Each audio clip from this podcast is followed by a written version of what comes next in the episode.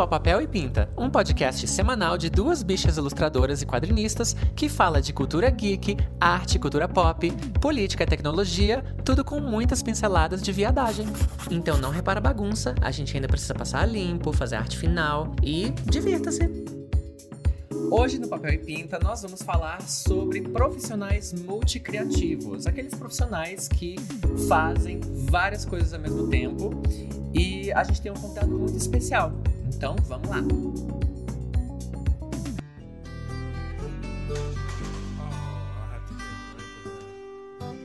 If it's fix a fence, fend a dance, I've got lots of experience. Rink gets spent, all the letters never written that don't get sent. Oi, gente, bem-vindo ao Papel e Pinta. Aê! Olá! Oi gente, tudo bom? Bem-vindos, bem-vindas, bem-vindes a mais um episódio. Hoje temos convidado aqui, hoje participando aqui do podcast para falar sobre profissionais multicriativos. A gente tem o Yoga Mendonça e a Yoga. Olá pessoal, como vocês estão? Tudo certo? Ai, pera, Olga, ai, essa voz, eu não tenho roupa pra ter essa voz. Não, é sério, gente, eu tô pelada aqui, tá? Não tenho roupa literalmente. E quem que tá falando comigo? Oi, gente, eu sou Marco Antônio Gomes, sou diretor de arte, sou ilustrador, biscoiteiro e tuiteiro reclamão. E faço muito mais coisas além disso, infelizmente. Aqui quem fala é Cris Agona, drag, cartunista e hoje a cota branca desse podcast. Tem que ter? Será? Né? então vamos lá. É, Olga, seja muito bem-vindo aqui ao nosso podcast. Para quem não te conhece, o que faz Olga Mendonça no mundo criativo aqui do Brasil? Eu sei que isso vai ser longo, hein? Isso é- eu, eu sempre vejo aquelas conversas né, de gente que fala: ah, você tem que fazer aquele pitching no elevador. Se você não consegue falar o que você faz, uma subida de elevador, eu acho um Nossa. terror. Esse episódio é pra quem precisa de um prédio de 30 andares. Pois é, gente. Mas, mas, mas o que geralmente eu brinco, assim, primeiro que tem essa coisa paulistana, né, de tipo se apresentar falando o que faz, mas aqui a gente sabe que estamos liberados porque a gente vai falar justamente disso. A, a profissão que eu deixo primeiro e que eu gosto de falar é justamente a designer multimídia. Eu, eu defendo muito isso, assim. Por mais que eu também tenha trabalhos em artes plásticas, tenha podcast, sou ilustrador, né? Eu gosto de frisar o design multimídia sempre. Apesar de certa forma isso ser um pouco a tema que a gente vai falar, né? Hoje em dia eu até acho meio estranho, não sei se vocês percebem isso também. Todo mundo bota que faz um monte de coisa. Por exemplo, eu até tiro foto, mas eu não boto fotógrafo. Eu até tenho Sim. trabalhos de fotografia publicados, mas eu não boto Uhum. fotógrafo, sabe? Tipo, eu, eu, eu vejo que às vezes eu fico meio assustado assim, de ver uns portfólios, ver umas coisas que eu faço, gente, mas calma aí. Hoje em dia, como os softwares deixaram todo mundo um pouco multimídia, vamos dizer, é fácil, é Sim. relativamente Uhum. fácil aprender um software novo.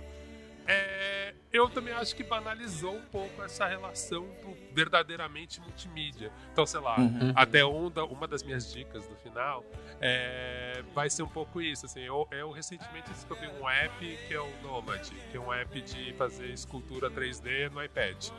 E assim, Uhum. legal, tô conseguindo fazer umas coisas legais até, assim. Ai, você vai virar barra escultor. Então, É isso. você entendeu? Eu não tenho a cara Entendeu. de pau de botar modelador 3D. tipo assim, o máximo que isso vai virar é uma experimentação Uhum. e de repente pode até virar um trabalho. Mas assim, sou eu experimentando aquela técnica. Uhum. Então assim, eu não domino aquela técnica ainda Sim. pra me jogar. Obviamente que é isso, eu tenho a cara de pau de meter um 3D no meio de um desenho meu. Tenho, mas nunca botaria no meu Aham. currículo como, tipo, Aham. um- Acho que a gente pensa bem parecido nisso, porque é, esse tema do, do criativo, multiatividades, multitarefas e tal, talvez a gente, é, talvez a gente coloque porque a gente, e- assim, efetivamente é a gente trabalha como profissional que sabe fazer várias coisas, tipo, bem, enquanto especialização, mas se a gente fosse contar tudo que a gente sabe fazer de fato, não caberia no currículo. é isso, Sim. né? Eu já parei pra pensar, assim, se a gente tem que colocar alguma coisa que a gente é, a partir do momento que a gente se torna profissional em relação a essa área ou atividade, E o que, que faz a gente profissional? É quando a gente ganha dinheiro? É quando você estuda? Então eu não tenho a resposta. Então, eu, eu acho que uma coisa é a validação dos pares. Então, por exemplo, é, sei lá, eu tenho fiz documentários sobre música, por exemplo, né? Ou já fiz, já fiz teaser, enfim, tem várias coisas minhas. Então eu até Uhum. boto diretor, videomaker. Até prefiro pôr videomaker, que, que eu acho que é mais dentro do meu tamanho mesmo. E geralmente videomaker você entende que a pessoa sabe editar, a pessoa entrega um vídeo pra você pronto. O diretor às vezes ele é só diretor de cena, ele não não faz fotografia, ele só faz a direção mesmo. Sim. Eu falo só como se fosse uma coisa pouca, mas imensa. Uhum. É, mas é- mas às vezes eu fico pensando, pô, eu fiz o roteiro de um documentário, né, minhas, minhas questões, minhas perguntas ali, eu editei o documentário. Eu não vou pôr roteirista só porque eu fiz o roteiro. Porque, assim, entre os meus pares, eu não tenho validação. Ninguém me olha como roteirista, não conheço outros roteiristas, assim. Eles olham pra mim e falam, nossa, um roteirista, porque eu fiz um documentário.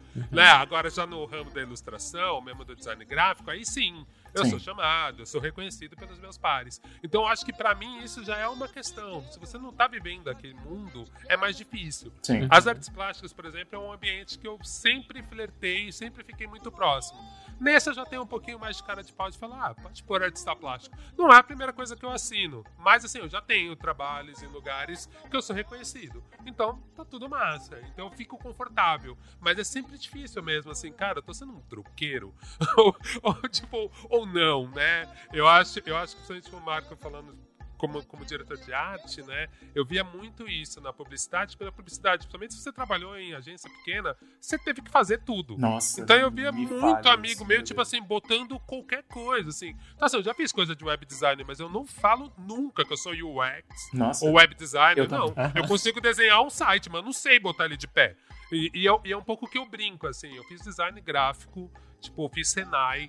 E assim, cara, se morresse o cara da impressora, eu saberia fazer girar a rotativa lá.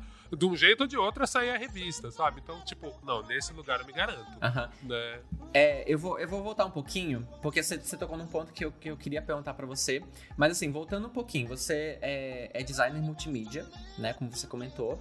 É, você também é ilustrador, Hum. aí, filmmaker, aí você faz, ou já fez e ainda faz podcasts variados, né? Até participa de vários. Inclusive foi assim que eu te conheci, eu acho que foi pelo Mamilos. Uhum. Eu queria saber, assim, se você hum, tinha uma. Quando você era adolescente, naquela época que você precisa decidir o que você faz da vida, porque esse é o mundo, né? Aspas Wolverine nessa precisa decidir, né? É, é, exato. Aquela necessidade do mundo capitalista que a gente vive.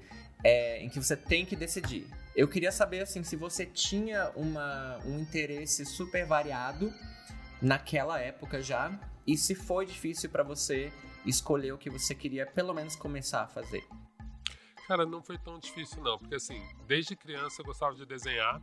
Então, é, somos em seis irmãos. E a nossa diversão era isso. Meu pai comprava gibi da Marvel, que era a nossa pira. Eu adorava um gibi que chamava Conflitos Vietnã. E eu pirava muito em coisa de guerra, bomba atômica, sei lá, tinha uma piração por isso. E, e aí eu sentia meio isso, assim, era uma brincadeira lá de casa. Então, eu, meu irmão mais velho, principalmente o Renato, o Hugo também desenhava mais, os outros três mais novos não desenhavam tanto, desenham bem também. Aí depois eu fui vendo, minha mãe desenhava bem, meus tios, por parte de mãe, desenhavam bem, a, o- a família Mendonça, Cris. Eles desenhavam muito bem, assim. E meu pai é contador, e meu pai trazia umas folhas das impressoras matriciais pra gente, que era muito papel. Então a gente desenhava do outro lado e não parava de desenhar. Então, desde criança, no colégio que eu estudei, público, normal, até a oitava série, as pessoas me chamavam pra fazer o cartaz, porque eu desenhava muito bem. E aí, tipo, então já começava a cair numa coisa que eu digo que é muito próximo do design. Porque eu já tava também fazendo a letra, cartaz de escola, gente. Então, desde, desde o começo, eu não entendia só um desenho pelo desenho. Tipo, tinha Sim. uma mensagem, tinha um porquê. E aí, depois disso, eu fiz técnico, desenho de comunicação. E aí já começou. Então, com 16 anos, eu tinha feito uma ilustração pra Carícia. Lembra essa revista? Nossa! Caraca! Então, como eu fiz técnico, eu entrei com 15 anos. Já tava, meu, com 16 já tava batendo a porta nas editoras e assim, gente, ó, faço ilustração, tentando de qualquer jeito. E eu já tinha feito bastante coisa para moda. É, eu fiz uma coleção para Carmin. Essa, agora, agora vai ser só a sessão. a sessão dos velhos. Ó, gente, 42 anos. É, tinha saído uma época. Tinha uma série. Na, eu falo da Sandy Júnior, né? Entendo que são duas pessoas, né? Eles tinham uma série na televisão. E a Sandy usou uma calça que eu fiz para Carmin. A Carmin, uma marca de roupa de São Paulo, me chamou para desenhar diretamente nas calças, fazer uma coleção, tal. É, me dar umas peças exclusivas, blá blá blá. Só que a Sandy usou. E aí, minha vida virou um inferno. Eu tinha que ficar desenhando em calça jeans, tipo. Gente. alucinadamente, assim.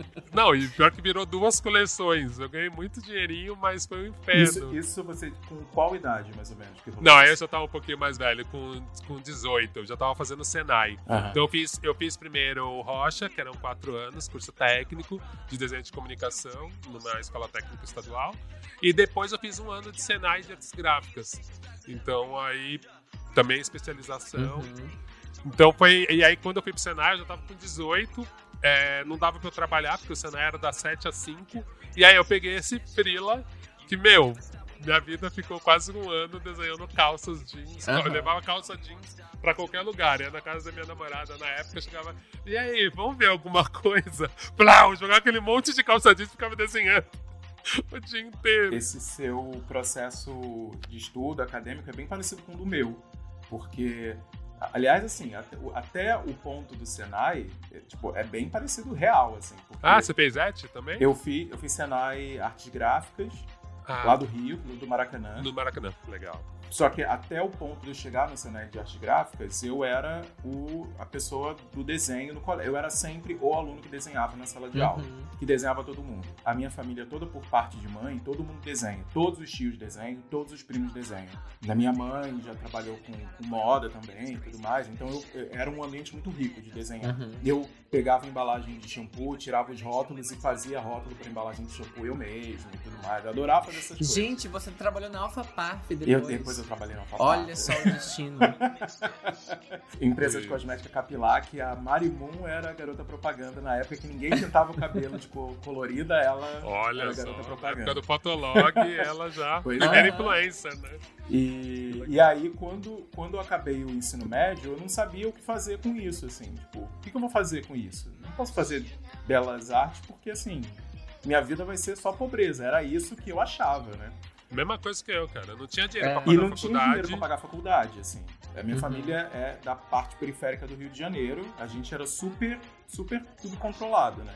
Por algum motivo, alguém deu uma indicação de fazer, é, tentar entrar no Senai. Eu nem sabia que existia design, eu não sabia, nunca tinha ouvido falar de desenho industrial, design gráfico, nada.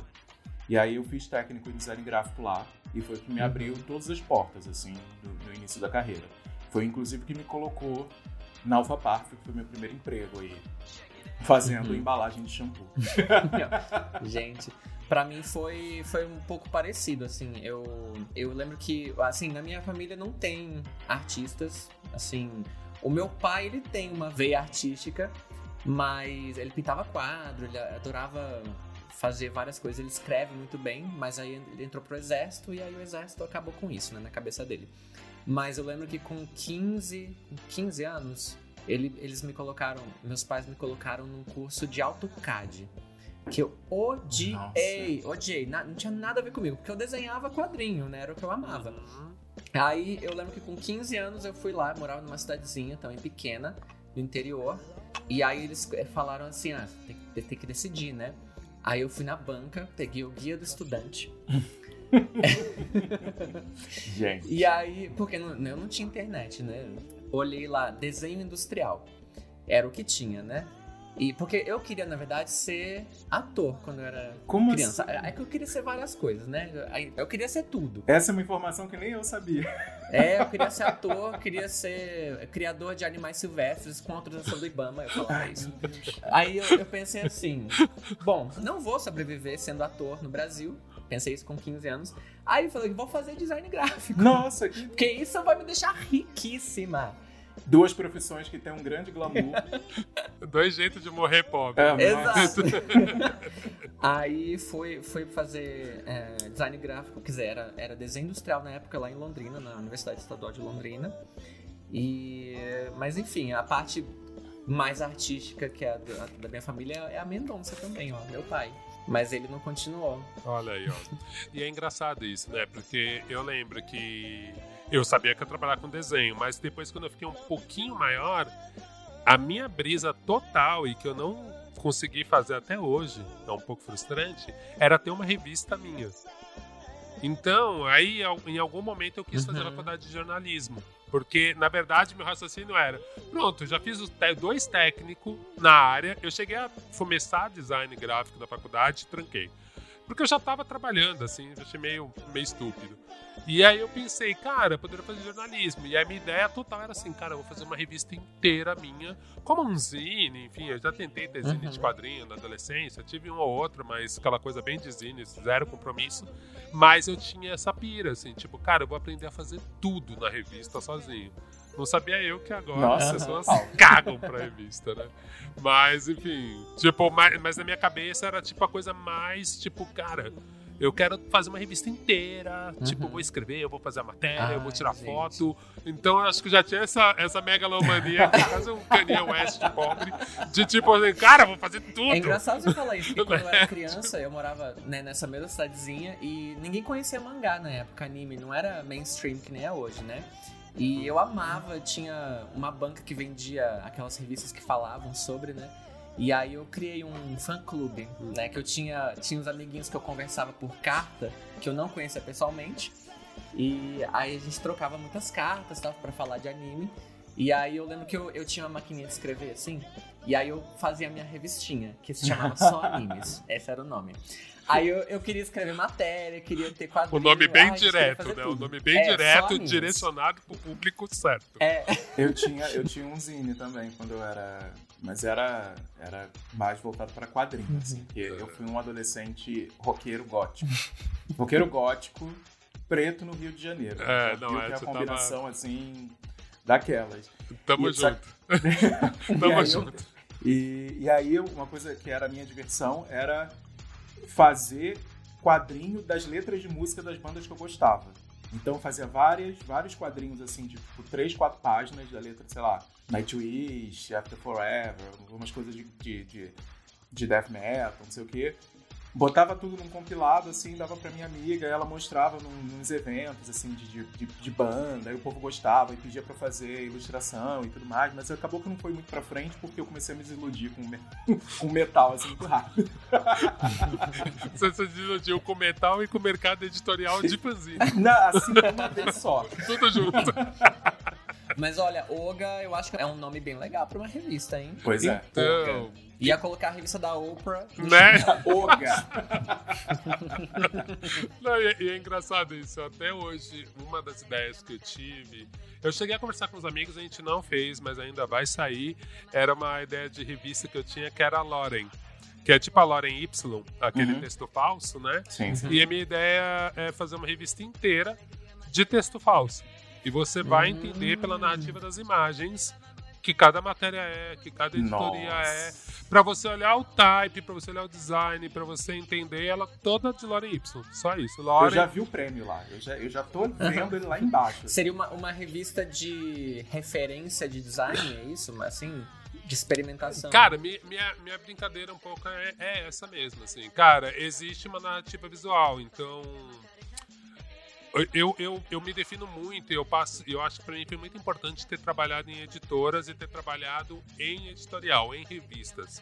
Então, assim, eu trabalhei na Playboy, trabalhei na Quatro Rodas, trabalhei na Autosport, trabalhei na Uhum. Info, e eu acho que o que me fez ser um designer um pouco diferente que muitos amigos tal, foi o lance de ter trabalhado com jornalismo.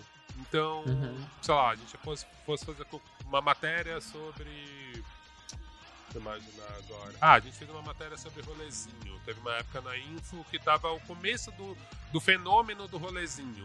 Então, putz, e, e era uma pauta que eu que tinha sugerido. Então, putz, o repórter foi lá, começou a apurar.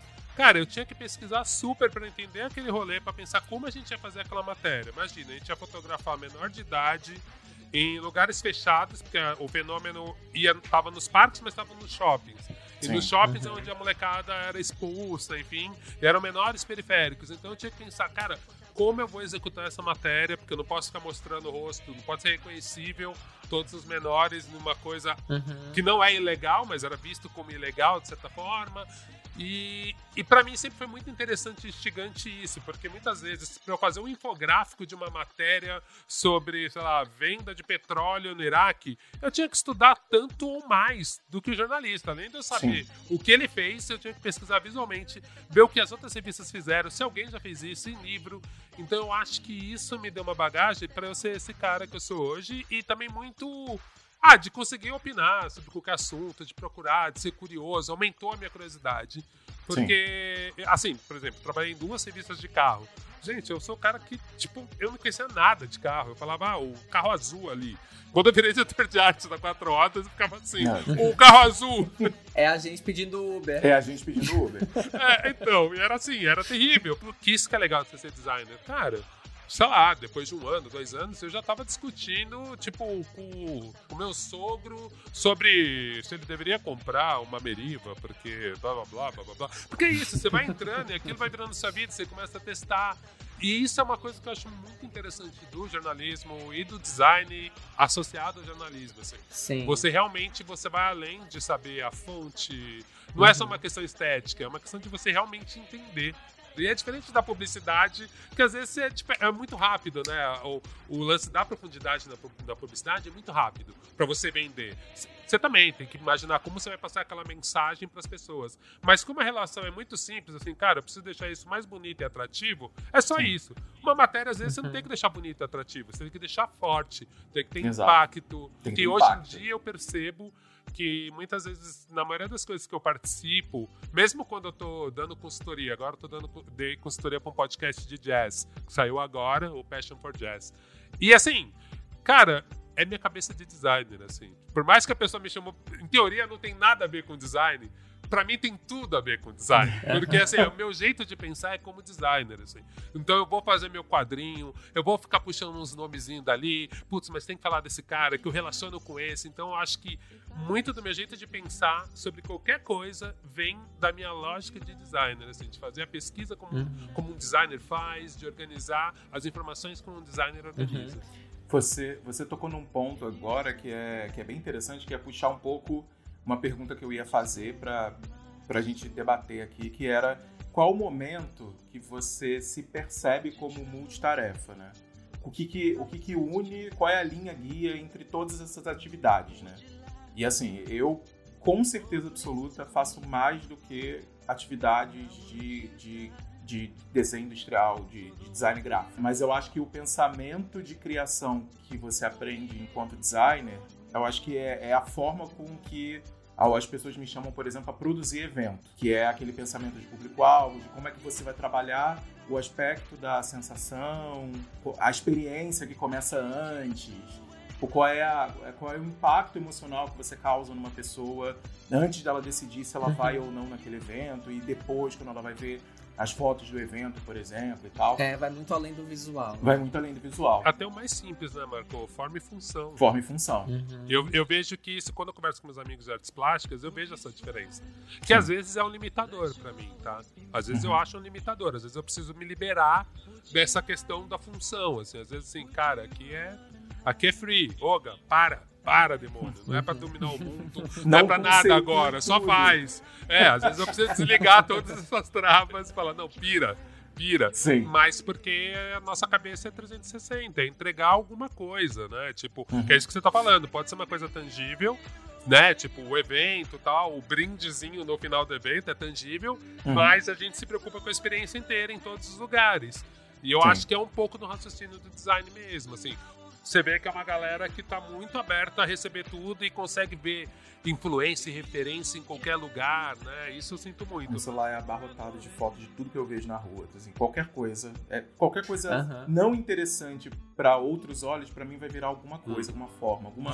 Não, eu, eu acho que designers também eles são é, melhores quando eles têm múltiplos interesses, independente se eles são multicriativos, se eles trabalham com projetos multimídia, mas é uma coisa que enriquece, né? Você ter múltiplos interesses, mesmo que às vezes eles sejam demais, assim, pra sua cabeça. Mas é isso, né, Cris? Tipo, putz, como, não, como a gente não é multi hoje em dia, entendeu? Porque Uhum. isso que eu questiono. Eu, eu acho que o Marco tava falando ali, em algum momento da fala dele, me vem muito à cabeça, assim. Cara, quando a gente vai nos renascentistas, ou mesmo pra não ficar nessa coisa colonizada, quando a gente vai pra África, cara, Uhum. Tipo, todo mundo fazia tudo. O cara que Uhum. construía a casa, ele também fazia desenho, sabe? Uhum. Tipo, a- assim, o capitalismo que quis separar isso. Ah, então. Entendeu? Tipo, assim.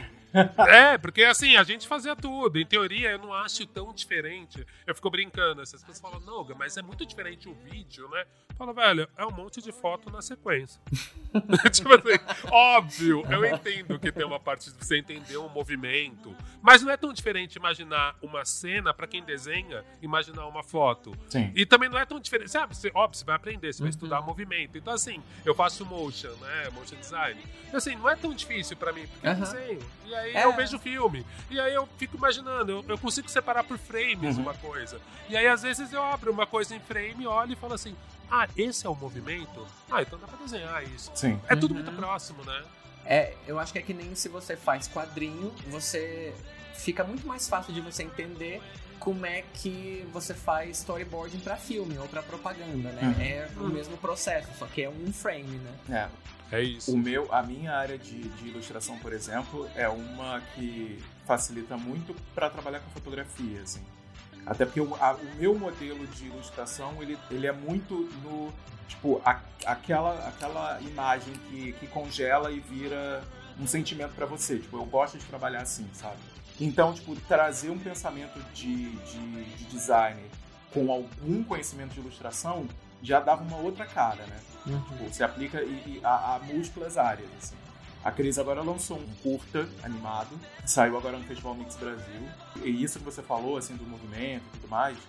E aí você vê as ilustrações e, e, e- e você fala assim, cara, o pensamento do movimento, a ilustração, que mesmo que ela não esteja em movimento direto, ela tá causando essa sensação de movimento Uhum. pelo fato de ter sido pensada É. assim.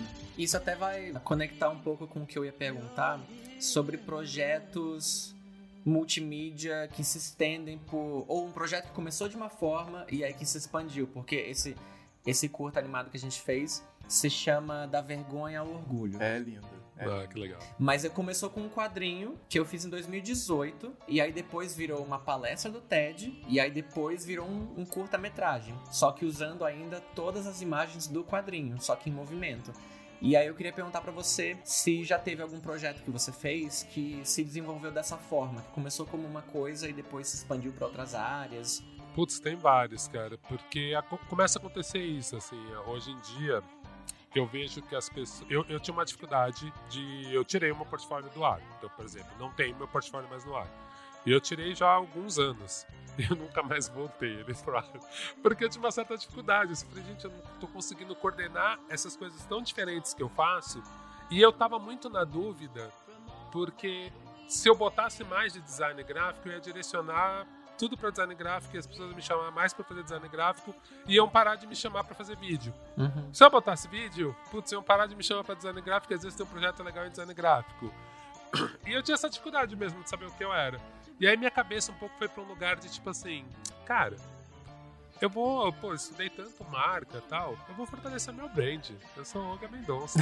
e Olga Mendonça vai ser legal.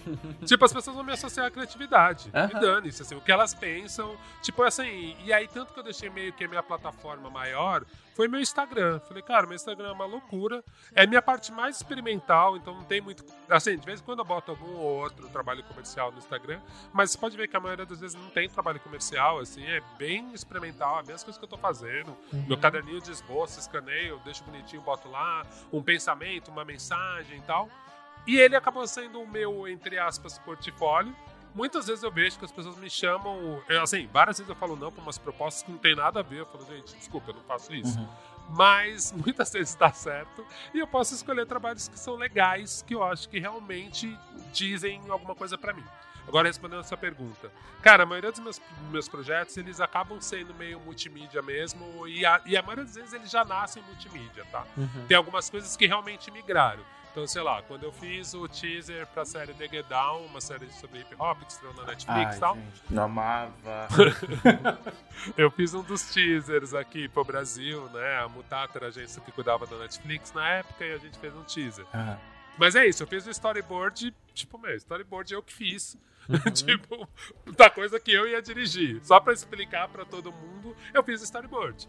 Então, assim, pra mim é tão natural, porque eu até acho estranho. Agora, vai, um trabalho recente. Teve a Enciclopédia Negra. A Companhia das Letras me chamou pra fazer inicialmente assim, Olga, a gente vai fazer essa enciclopédia, a gente tem alguns verbetes de personalidades negras e a gente precisa de um designer. E aí queria que você pensasse, marca, o projeto gráfico, a capa do livro.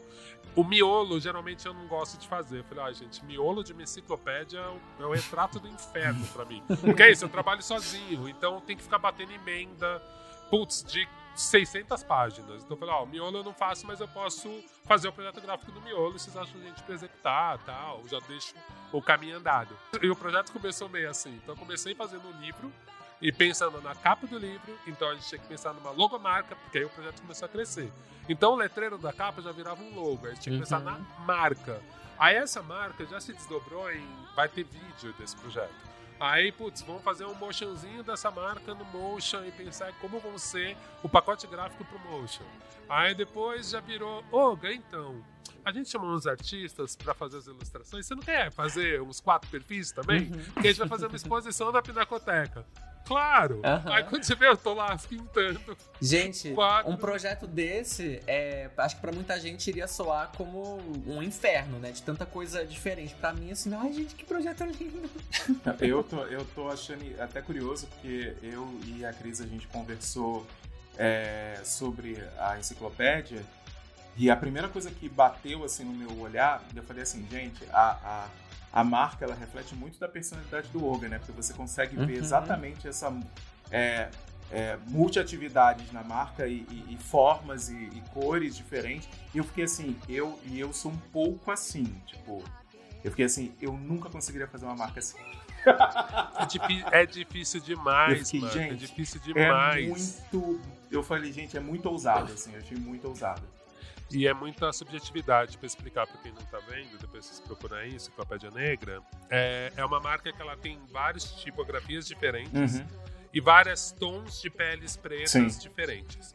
Então, assim, o conceito é bem simples, né? Mas aí é traduzir isso no design pra funcionar. Eu até fiz uma fala mostrando esse projeto, abrindo ele, contando as fases e tal. Foi meio engraçado, porque eu tinha duas. No final ficaram duas marcas pra gente decidir. E aí tinha uma que tinha esse conceito, que eu queria trazer várias tonalidades de tom de pele preta. Aí baseado no trabalho de uma fotógrafa brasileira que mora na Alemanha, que ela tinha fotografado os tons de peles e associado a Pantones. Ah, sim. E aí fui pegando o trabalho dela e falei, pô, legal, já tem uma escala que essa artista já fez, bacana. Agora eu vou trabalhar aqui nesses, nesses caracteres. Só que é isso mesmo, assim, a nossa cabeça de design é muito condicionada nesse ritmo e forma das fontes. Então, você botar 15 fontes, sei lá quantas fontes tem diferentes e combinar Uhum. elas do jeito que fica agradável, que os espaços das fontes funcionam, é super difícil. É. Tipo, eu fiz um oito logos daquele. E aí eu lembro que numa das aprovações, uma das pessoas que aprovou, ela viu um E que eu tinha posto, que era um E bem diferente mesmo, uma fonte bem fantasia, assim, e ela falou, esse E tá parecendo uma algema pra mim. Aí eu falei, ai caralho, eu não quero ter nenhum tipo de associação Nossa. desse tipo nesse projeto. Eu achei um pouco assim, a pessoa abstraiu, mas eu falei, cara, se duas pessoas abstraírem nesse nível e chegar nessa, nessa concepção, É o que precisa ferrou. pra dar merda. Sim. Nem titubeei. Falei, perfeito, massa. Isso aí achei um E bonito também que encaixava e combinava. E pronto, funcionou. Mas é isso, assim, tem, tem essa questão. Hoje em dia, eu me entendo muito mais como uma. Eu nem gosto de falar estúdio, porque eu tenho horror a parecer um empreendedor. Faria Limer. Nossa. É, tipo, sou frila. Eu não quero me vender assim. Tipo, eu sou frila, trabalho pro projeto, tenho ideia. Mas eu entendo que um pouco do, do que eu faço hoje em dia é quase uma boutique mesmo, assim. Eu pego poucos trabalhos, um- pego trabalhos que tem a ver comigo, que eu acredito, que eu gosto. Óbvio, é isso. Eu tô com 42, trabalho desde os 16. Então, de uns tempos pra cá, eu tenho esse privilégio. Sim. Não sei até quando a situação do país vai permitir. mas, assim, de conseguir trabalhar com coisas que eu gosto e ser remunerado direito por isso. Então, quando eu faço vídeo, geralmente eu edito. Uhum. Então, assim, a grana que eu ia pagar pro editor, eu tô fazendo. Uhum. Então tá massa. Então pro cliente fica bom, porque fica um valor ok. E, né, tipo, não acho que muitas vezes é mais barato exatamente, mas fica um valor possível. E pra mim tá ok também, eu não preciso pegar 10 mil coisas. Eu pego um projeto, vou com esse projeto. Às vezes eu preciso terceirizar uma coisa ou outra. Então, um outro multimídia, por exemplo, foi a capa, foi o projeto da Xênia, do primeiro disco da Xênia, da cantora. Eu, né? eu amo esse, eu amo esse álbum, assim, tipo, é um dos meus. É dos incrível, últimos né? anos é um dos meus preferidos, assim, de longe. E essa capa é maravilhosa. É, mas obrigado. E, é- e é isso, assim, é um trabalho que, óbvio, eu não fiz a foto, aí fiz a direção de arte, fiz a direção da foto, chamei um amigo pra fotografar. E aí a Xênia, nesse processo, a Xênia falou, Olga, faz a direção do meu show. Tipo, aí foi tipo, ou, vamos lá. Cara de pau, não bota no meu currículo de diretor de show, Eu já ia eu não sou. se estaria lá no seu Instagram. Não sou, não sou. Mas assim, era isso, fazia muito sentido mesmo. Eu falei, cara, putz, eu já sei todo esse universo que eu criei pictórico pra Xênia. Pô, vamos botar isso no show. Aí eu já fui imaginando como seria o show. Chamei parceiros pra me ajudar. Então conversei com o cara da iluminação, com quem já era um cara que já iluminava shows pra, pra Xênia. Esse show da Xênia é aquele que tem os neons atrás. Isso. Nossa, eu, eu fui no, aqui no Sesc. Foi é, foi uma experiência. E show. já foi crescendo, viu? Já foi mudando, porque a gente fez primeiro o show da, do auditório, do Ibirapuera. E aí tinha uma menina que era a nossa VJ, que, meu, ela é fodíssima. e aí ela continuou com a Xênia. Então eu fiz essa primeira direção, quase deixando assim, ó, o pacote gráfico. E agora, assim, um dos últimos shows da turnê já tá uma piração. A menina já tá, tipo, jogando mais camada por cima. Eu falei, caramba. Tipo, é vivo, né? Porque é isso, assim, eu dei o start inicial e depois de um tempo eu fui ver esse show. Cara, eu fiquei assim, cara, que foda, pra onde eles foram com isso? Ainda estavam todos os elementos, mas a versão com muita cafeína, assim. Então, Ah, eu deve ser falei, uma sensação legal de você ver uma coisa que você criou o primeiro conceito que depois continuou de uma forma ainda ligada com o que você criou, só que explorado de outras formas. Não, eu acho demais, ainda mais que é isso, né? Tipo, a Xênia França é uma mente criativa também, e toda a galera que tá com ela. Então, tipo, você sabe que você deixou em boas mãos e o que vai vir dali é só, só vai Uhum. ficar mais legal, né? Eu ia fazer um parênteses aqui, perguntar. Não, antes do parênteses, eu ia perguntar. Você fez várias capas de livro já, né? Aí, assim, além da, da Enciclopédia Negra, é, eu achei dois outros: o, é, o Propósito do Poder, Sim. né? E Por uma Revolução Africana. Isso. Você fez o projeto gráfico dos, dos três. E eu percebi assim que nos três eles têm uma identidade muito. Que talvez seja assim, a identidade que é a sua identidade como designer gráfico. Porque você trabalha muito na tipografia, né? É, e pode ser assim considerado até uma, um- uma tipografia bem irregular, digamos. É, e aí eu fiquei me, per- me perguntando se isso não é um, assim, um reflexo do que você é, como uma pessoa espalhada, assim, sabe? Ah, tem inúmeros interesses. É, multi... Ou se era mais do projeto mesmo. É, é. Nossa, olha que engraçado, Cris. Agora, antes de começar a gravação, eu fui buscar alguma coisa lá embaixo e era justamente o propósito do poder. Muito bom. Eu muito tinha bom. falado com a editora, eu falei, gente, vocês não me mandaram meus livros, minhas cópias, eles mandaram hoje. É, então, é meio engraçado, cara. Esse, esse livro, O Propósito do Poder, foi uma coisa bem. O processo foi bem maluco, assim. Porque, nem sei se posso estar falando tudo isso, mas vou falar. Essa menina que é autora desse livro é um livro bem interessante, bem legal. E ela é uma das cofundadoras do movimento Black Lives Matter. E, e o briefing que veio pra gente, e provavelmente veio do agente dela, enfim, era uma coisa muito, meu, Black Lives Matter. Então você imagina as pessoas, jovens. Então, assim, eu comecei com umas ilustrações. Tipo, comecei fazendo ilustração de gente com o punho pra cima, carro virado na rua. E eu fiz várias opções meio nessa linha, assim. E aí, quando a gente foi aprovar, e aí a companhia, meu, tá massa. Putz, tem várias opções boas aqui, vamos lá. E fiz umas outras com foto, foto de uma mão pra cima tal. E eu pensei numa mão de uma criança preta, meu, bababam, bababam, e fui fazendo tal. Cara, quando chegou na menina lá na gringa, a menina, não é nada disso. Tipo, eu não quero nada disso. E aí? E era só um, tipo assim, eu não quero nada disso. Não era tipo. Ah, Não go- gostei mais desse do que do outro. É, tipo. Ou, ou pra esse caminho ou Aham. pro outro, sabe? Aí voltou pra gente, aí eu fui pro All-Type, que é a saída do design. uhum. E aí eu falei, cara, eu vou trabalhar tipografia, tipo, meu, do meu jeito. E é isso, assim, eu ainda acho que eu tava um pouco influenciado por esse exercício da enciclopédia negra. De, tipo assim, cara, vamos combinar as fontes como se fosse um desenho, como se fosse uma, uma massa mesmo, Uhum. assim, né? Mais do que ficar se importando com. Ai, essa fonte não combina com essa, porque. Não, não, não, assim, porque essa é uma serifa. Não, desenho, forma, espaço negativo, espaço positivo, ritmo, pesos. Vai lá. Então, na verdade, um pouco da capa do Propósito do Poder, para quem quiser procurar, é da editora Zahara, o Propósito do Poder, da Alicia Garza. Era um pouco isso, assim, se vocês olharem bem, a minha relação com isso daqui, cara, é mais uma relação de desenho, Uhum. de música. Eu- assim, de verdade, eu tô ouvindo jazz quando olho essa capa, sabe? Sim. Sim. Tipo, nessa segunda leva de capas, eu mandei um monte pra companhia e falei, ó, galera, dá uma olhada aí, eu gosto de quase tudo. tipo, quase tudo eu acredito. Aham. Vê aí o que vocês curtirem e me manda, que aí eu vou, vou acertando. E aí foi, e, e foi meio engraçado, porque assim, essa primeira etapa desse não foi muito trabalhosa, porque todas as opções eu quis fazer umas puta pintura. E aí, tipo, mesmo, os desenhos realista e tal, fritando, fritando muito. E aí, quando veio isso, porque é um tema que eu amo, eu Aham. falei, nossa, vai ser foda. E aí, quando voltou, eu falei, ah, tá bom.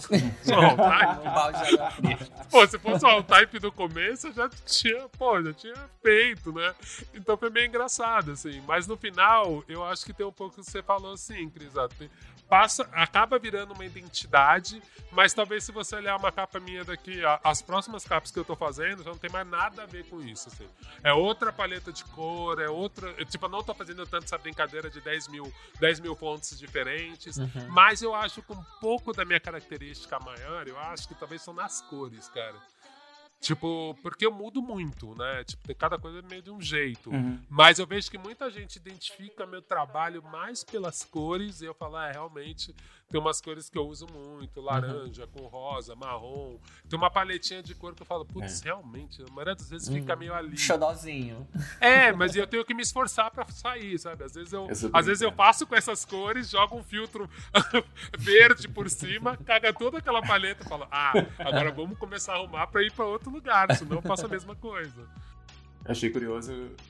Ach- Achei curioso que você comentou, tipo assim, você olhou pra capa e falou, essa capa aqui é jazz, eu vejo jazz aqui.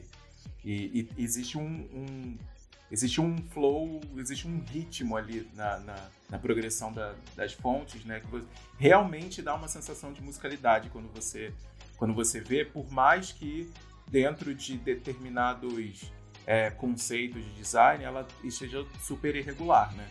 E aí isso tocou num ponto que eu ia perguntar pra você, que é qual é, é como é que você lida com a com a inspiração musicada em cima do processo criativo visual.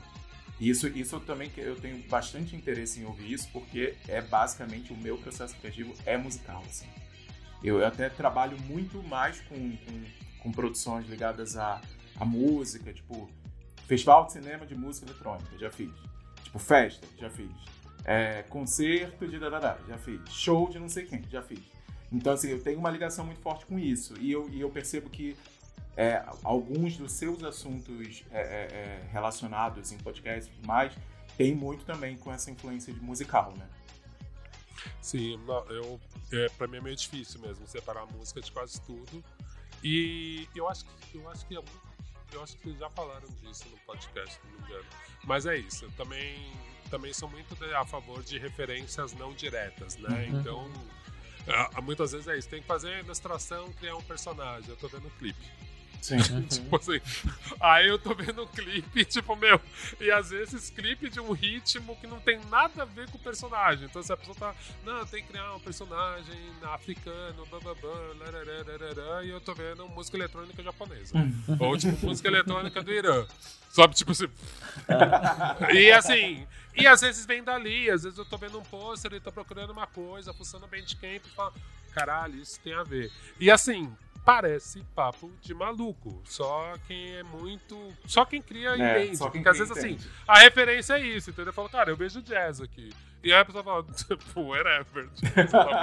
É a capa da Blue Note? Não, não é porque é a capa de um disco da Blue Note, não. Não é isso, mas é porque eu acho que tem um ritmo, blá blá blá.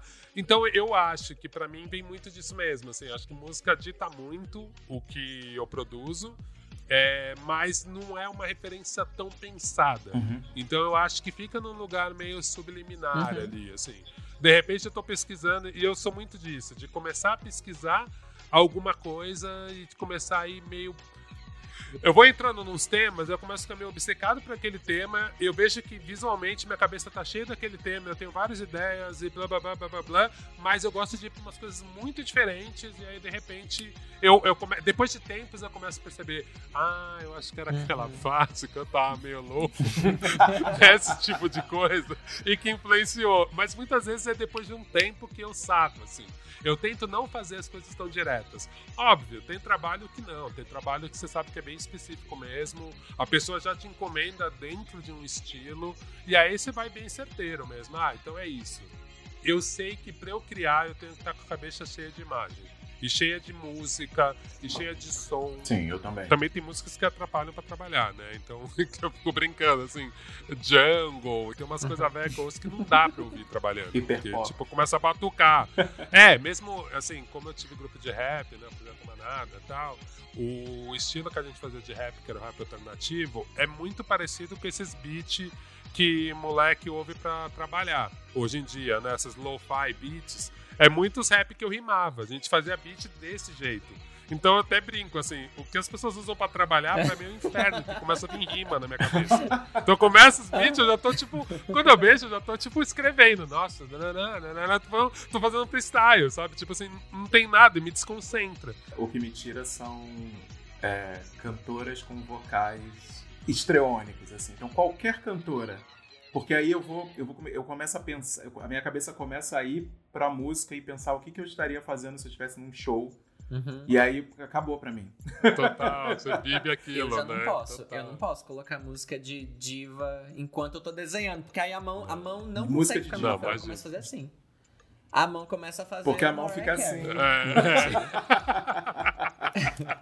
Eu, eu queria fazer o parênteses, voltar um pouquinho. Você, você trabalha ah, atualmente na editora Abril. Não, não, faz muito tempo que eu não trabalho na Abril. Nossa, eu trabalhei lá algumas temporadas, mas a primeira, a última vez que eu saí da Abril foi em 2018. Eu tava fazendo a Info, a revista Info tava indo pro caminho da Wired, tava virando uma revista de cultura digital.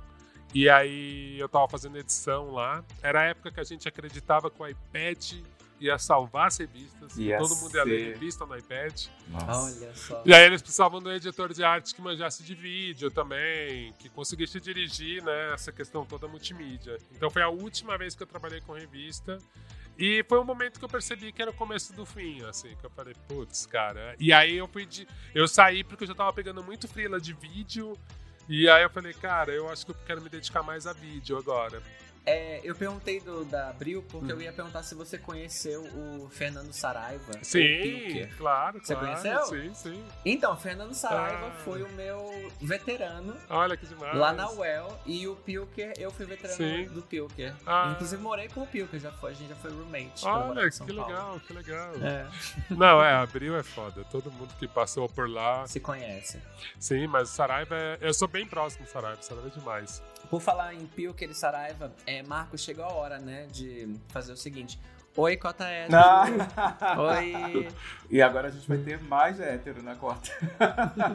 Mano, eu já entrei a- já agora, assim, tão rápido, né? Chegou muito rápido, né? Aquele assim, cota hétero. O segundo convidado já é cota hétero. Então, gente, chegou muito rápido. Ah, eu, tenho, eu tenho uma pergunta aqui pra fazer que essa, essa pergunta eu vou usar como. Eu vou até escrever o que você vai falar, dependendo do que você falar, e vou colocar aqui na minha parede, porque eu talvez precise disso. A responsabilidade. Que é qual é o momento que você pensa assim, profissionalmente pelo menos, acho que eu preciso focar nisso aqui. E tipo, todas essas outras coisas que eu quero fazer talvez sejam mais pra hobby. Cara, eu, eu acho assim, é muito difícil dar essa resposta muito certeira, porque você tem que imaginar todos os contextos. Sim, sim.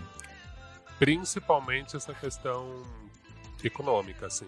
Tipo, eu acho que você tem que se programar um pouco pra fazer essas viradas, né? Uhum. Você chegou a passar por isso?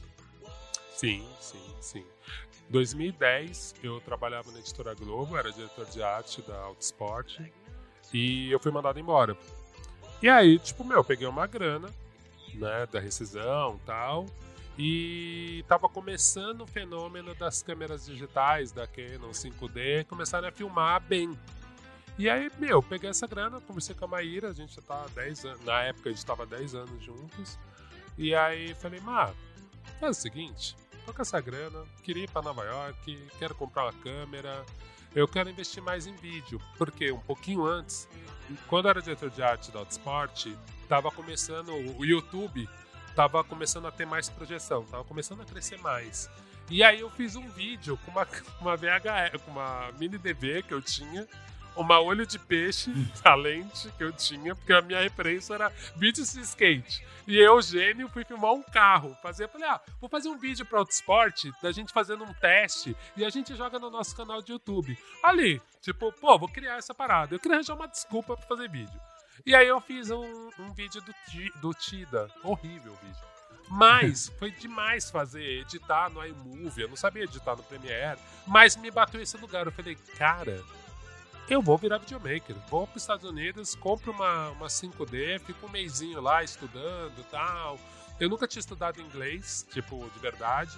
Eu sempre gostei de inglês, aquela coisa de moleque gostar de música, de quadrinhos, então eu sempre pedia para as pessoas: ah, você comprar um quadrinho em inglês, eu traduzo para você. Ficava traduzindo.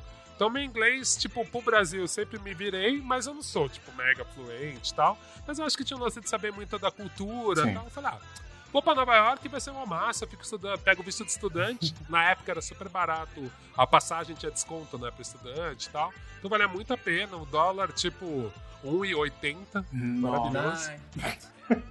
Ai, que dor. Ah, gente. Por isso que eu te falo, ó, olha o contexto. Então, assim, neste contexto, vai lá eu. Ai, vou mudar a minha vida. Eu tava muito privilegiado, porque realmente eu tinha uma grana, eu já tinha muitos contatos dentro da Abril e da Globo sabia que os sites, os outros diretores de arte tinham o mesmo problema que eu, pouco borderou e precisavam produzir coisas para site, para o site das revistas, para redes sociais. Tava muito no começo dessa efervescência. Então eu saquei ali e falei, cara, vou para Nova York, compra 5D e vou começar a fazer vídeo e matéria para as revistas. Porque era muito caro para eu contratar uma produtora. Chegava uma produtora, uhum. a produtora falava 5 mil reais. Eu falei, gente, isso é um vídeo, vai para uma rede social. Esse vídeo vai durar dois dias no Facebook. Não dá pra eu gastar. Meu borderão é 10 mil. tipo, eu tenho Nossa. que fazer a revista e um vídeo. Você tá louco? E aí, cara, eu voltei de Nova York. Eu fiquei, no final, eu fiquei dois meses lá. Primeiro mês foi idílico, assim, porque basicamente eu tinha dinheiro, eu estudava metade do dia e depois saía dando rolê em galeria, show. Aí o outro mês, então, que eu fiquei foi só vagabundagem. Fiquei um mês gastando dinheiro. tipo, mas volto a dizer, cara, muito privilegiado. Foi uhum. foda, foi mágico. Então, neste contexto inteiro, cara, para mim foi muito tranquilo focar e falar assim: agora eu quero trabalhar com vídeo e foda-se. Eu ainda tinha um dinheirinho. Uhum tinha os contatos, então assim, eu voltei pro Brasil já, ô, oh, época negócio, ô, oh, época São Paulo, oh, não sei o que, pra ser visto, ó, tô fazendo vídeo. Tipo, na primeira semana a galera, ô, vai nesse lugar aqui, ó, o Circo do Soleil veio pra São Paulo, faz um vídeo pra gente. E eu fui lá, entrevistava, cara de pau. Editava, montava, não sabia fazer porra nenhuma. Ia no YouTube ficava vendo um vídeo de tutorial de como fazer isso. Aprendi After Effects, assim. Nossa, tipo, fazendo. Então, também. Uhum. Até hoje tem coisas que eu. Assim, já trabalho faz tempo com isso, mas assim, às vezes eu vejo alguém que é profissional fazendo e fico emocionado. Nossa, é um jeito mais rápido de fazer. Então, tipo, um menino de 12 anos da Inglaterra ah. me ensinou a fazer, ah. sabe? Esses vídeos de YouTube. Hi, everybody! Tipo, caralho, tô aprendendo com ah, eu, eu, adoro essas crianças e adolescentes que, que colocam tutorial online, assim. É maravilhoso, eu aprendo né? com eles também. É, então. Só que é meio engraçado, né? Porque às vezes você fica assim, cara, é tipo revista, eu aprendi a fazer revista em lugar grande. Então eu sei fazer direito de um uhum. jeito que qualquer pessoa pegue meu arquivo e continue. Agora, vídeo, gente, eu aprendi tão do meu jeito que eu tenho até medo de alguém pegar o arquivo meu aberto. Uhum. A pessoa não vai saber de onde começa. A minha organização é de tutorial, você qualquer nota. Pra mim dá certo, eu me acho, eu não me perco. Aham. Quando eu via assim, trabalhos maiores com produtores maiores que eu trabalhei, eu olhava assim a timeline dos caras e falava, entendi. Ah, é assim? tipo, ah, legal, você tem cinco timeline. Ah, essa? Ah, legal. Eu, eu já Tipo- tive essa, eu já tive esse impacto aí. E foi tipo assim, nossa, como eu sou amador. Meu Deus do céu. Uhum. É, pro nosso curta-metragem tinha muitas animações que eu já tinha feito, que eu usei de, de fundo na, na palestra. E aí eu só mandei pra, pra produtora, pra Hilda Motion, né? E aí eu mandei com vergonha, porque os meus arquivos de animação do After Effects, porque é uma, é uma área que eu sei um pouquinho, mas não é. Eu não sou. Eu não conheço tanto. E eu mand- mandei assim com vergonha, já tasquei um ai, desculpa qualquer coisa, tá bagunçado. Mas é. Mas o band-aid, desculpa certo. qualquer coisa, o band-aid social, né? É. Mas, mas eu acho que é isso, Marco. Tipo, eu acho que o que eu posso falar mais é qualquer idade. Foda-se a idade. Isso porque eu acho que isso trava muitas pessoas, né? Uhum. E tem aquela questão que a gente tem que lembrar sempre, velho. Tem uma curva de aprendizado. Ah, sim. Então não importa Uhum. que foco que você vai tomar agora, não escolhe só o foco, tipo assim, ah, isso eu faço bem, então vou fazer só isso, porque isso é besteira. Isso, isso é uma das coisas que eu percebi, assim, se eu tivesse focado no que eu fazia bem de verdade, que era design gráfico, porque tinha ilustradores melhores que eu, tinha um monte de coisa melhor que eu. Então eu ficava assim, cara, design gráfico é o que eu sei fazer. Então até uma coisa que eu falo muito do multimídia. Tipo, alguma coisa você tem que saber fazer. Porque daí a pessoa fala que é multimídia, você fala, cara, você sabe um pouquinho de tudo. É, não é bom em porra nenhuma. Não, tem alguma coisa que você tem que saber fazer, e aí você consegue achar essas coisas, achar essas pontes para as outras artes. Porque você é tão bom em uma coisa só, você, você tá tão seguro naquilo, que realmente para você não é tão difícil esticar o seu bracinho e falar, Sim. pô, se eu, sei lá, se eu sou só ilustrador. Pô, se eu olhar aqui o desenho de fonte, fonte é um desenho também, né? Uhum. Por isso que é um desenho. Você começa a achar os seus caminhos para conseguir entrar no design gráfico, porque você vai saber lidar com composição, com fonte, você estuda um pouquinho e você tá muito próximo. Então eu acho que tem um pouco isso, assim. Não importa o que você escolher, não importa o tempo, mas eu acho que o lance do foco é criar um cenário que você não vai ficar desesperado, porque como essa curva de aprendizado ela demora um tempo para acontecer e a nossa referência, principalmente quando a gente já é bom em alguma coisa, é o mais foda, você vai ficar frustrado muito tempo. Durante muito Nossa. tempo eu entregava os vídeos e falava, pô, não tem mais dois dias? Eu acho que dá pra melhorar. E a pessoa, tipo, não, já tá bom, não. Ou tipo, ou você via que a pessoa não achou bom e falar, ai, foda-se, vai ter que ser agora, e é isso aí. Então dá pra eu ficar assistindo série. E, e eu faço isso, sentado no sofá, tipo, vendo alguma série, alguma coisa em português. É o Masterchef. Eu tô. Nem tô vendo, mas eu tô ouvindo o Masterchef e desenhando no sofá com o iPad ali, essas Aham. coisas, essas esculturas. É bem for fun, Sim. é bem pra me divertir. Sim. E talvez essa diversão vai virar alguma coisa que realmente Uhum. vire trampo. Talvez daqui dois meses vocês vão ver um trabalho meu. Três meses, um ano, vai ter umas esculturas minhas girando a cabeça no Miss. Isso, pô, Uhum. caralho. Boa. Cara de pau, hein? Boa, cara hein? de pau. Não, e é isso, saca? Tipo, Ah, eu acho legal pensar assim sempre. Sim. Não com aquele objetivo de, ah, um dia eu vou estar no Miss, É mas assim, com aquele pensamento de, tá, Pode isso ser, pode é acontecer. uma possibilidade, É, por que é. não? Isso linka um pouco Pra com mim, aquele é episódio sobre mercado que a gente falou, né? Sobre é, dica profissional. É, a, a coisa da referência de, é servir de referência para você poder dar um passo além, mas nunca servir de parâmetro do, do que você ainda não consegue fazer, porque senão ferrou, né? A gente entra no vórtice da Aham. comparação e a internet tá aí para derrubar a gente o tempo todo, né? E, e se diver- e se divertir no processo é tudo. É, e, não, e, às vezes, e às vezes você também fica tão preso numa referência que você não desenvolve o seu estilo, né? Sim. Eu acho Sim. que vocês falaram um pouquinho isso no último episódio, né? Às vezes a pessoa fica tão presa. E é isso, porque só dá pra fazer assim. E às vezes assim. Às vezes seu estilo vem do erro. Sim, às vezes seu super. estilo vem da tosquice mesmo. Super. Tipo, eu não sei fazer isso direito, eu não sei fazer bem. E olha, descobri outra coisa. Né?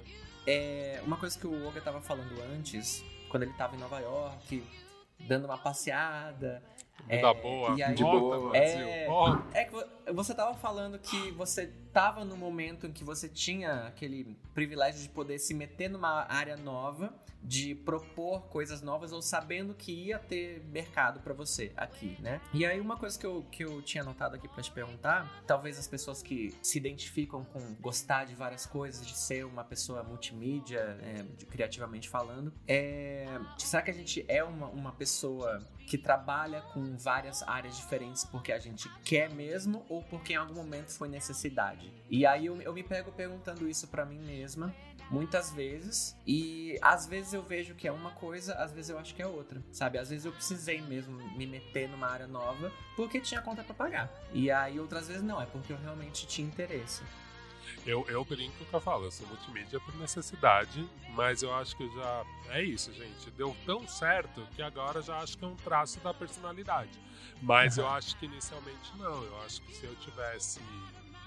Se eu tivesse tido condições no começo da minha carreira, porque, tipo, quando eu comecei a estudar desenho mesmo, eu já fui abandonando meu sonho de ser uma própria editora, de ser a minha própria abril, é, eu fiquei muito interessado por artes plásticas, que é uma coisa que eu ainda vou, muita exposição, gosto de ir em galeria, Paulo. E é assim, só que bateu a mesma coisa, Marco. Eu falei, meu nome é Mendonça, Feitosa, não é Chateaubriand. Eu vou morrer de fome nessa porra, é melhor fazer design, porque eu sei que tem trabalho. Tipo, meu, ou vou virar professor. E não tinha problema nenhum em ser professor de artes, mas eu falei, cara, eu vou virar professor de artes, vou pra uma vida acadêmica. E você queria criar. Eu queria criar, mas ao mesmo tempo é meio engraçado, assim. Hoje em dia eu percebo que eu não, assim, de traço de personalidade, ser multimídia foi uma coisa que foi acontecendo pra mim e muito pela necessidade, tá? Mas ao mesmo tempo eu sinto, porque eu sinto que eu tenho uma facilidade de me aprofundar. Então eu tenho certeza que se eu tivesse ido para a carreira acadêmica, por exemplo, eu amo sociologia. Então, assim, certamente era capaz de eu ter abandonado as artes e ser um sociólogo que desenhasse. Ou um antropólogo que desenhasse, sabe? Tipo, bem provável, porque aí eu ia amar, tipo, ah, vamos pesquisar isso, eu quero descobrir a Uhum. tribo, blá blá blá, ia virar um especialista da tribo, blá blá blá, e tipo, foda-se, assim, o hobby ia ser um hobby, ah, desenha mais ou menos ali tal. E várias coisas eu fiz que foram legais eu ter feito e deu certo, assim. Mas Sim. mas sim, eu acho que eu sou muito mais multimídia por necessidade. E depois virou um traço profissional. Depois eu transformei essa fraqueza numa característica, vai. Eu tenho, eu tenho uma pergunta complementar a fazer essa que a Crisa fez, que é, é, você acha que a gente aqui, aí eu posso inserir a Crisa nesse contexto também, É. Vai sair da tu sair da cota, você acha que a gente que é, é socialmente à margem acaba tendo que se virar até mais em atividades criativas e mostrar múltiplas facetas de trabalho em outras oportunidades do que se a gente não fosse homem branco, hétero, cis, por exemplo? Eu acho que sim, cara. Eu acho que sim. É, é- é meio engraçado porque mudou muito os contextos, né? Então, quando eu fui pro mercado de trabalho mesmo, final dos 90, começo do 00, ah, a discussão racial ainda, principalmente no mercado de trabalho, estava muito no começo. Já tinha gente que apontava, mas você vê que era uma discussão do nicho do nicho, assim, Uhum. né? Então, é, eu percebia que as pessoas não se incomodavam, elas não achavam estranho ter só gente branca. Mas, por outro lado, é isso. Meu, meu primeiro trabalho, que eu digo mais sério mesmo, foi no estúdio do Kiko Farcas. E era isso, era um estúdio de um branco judeu.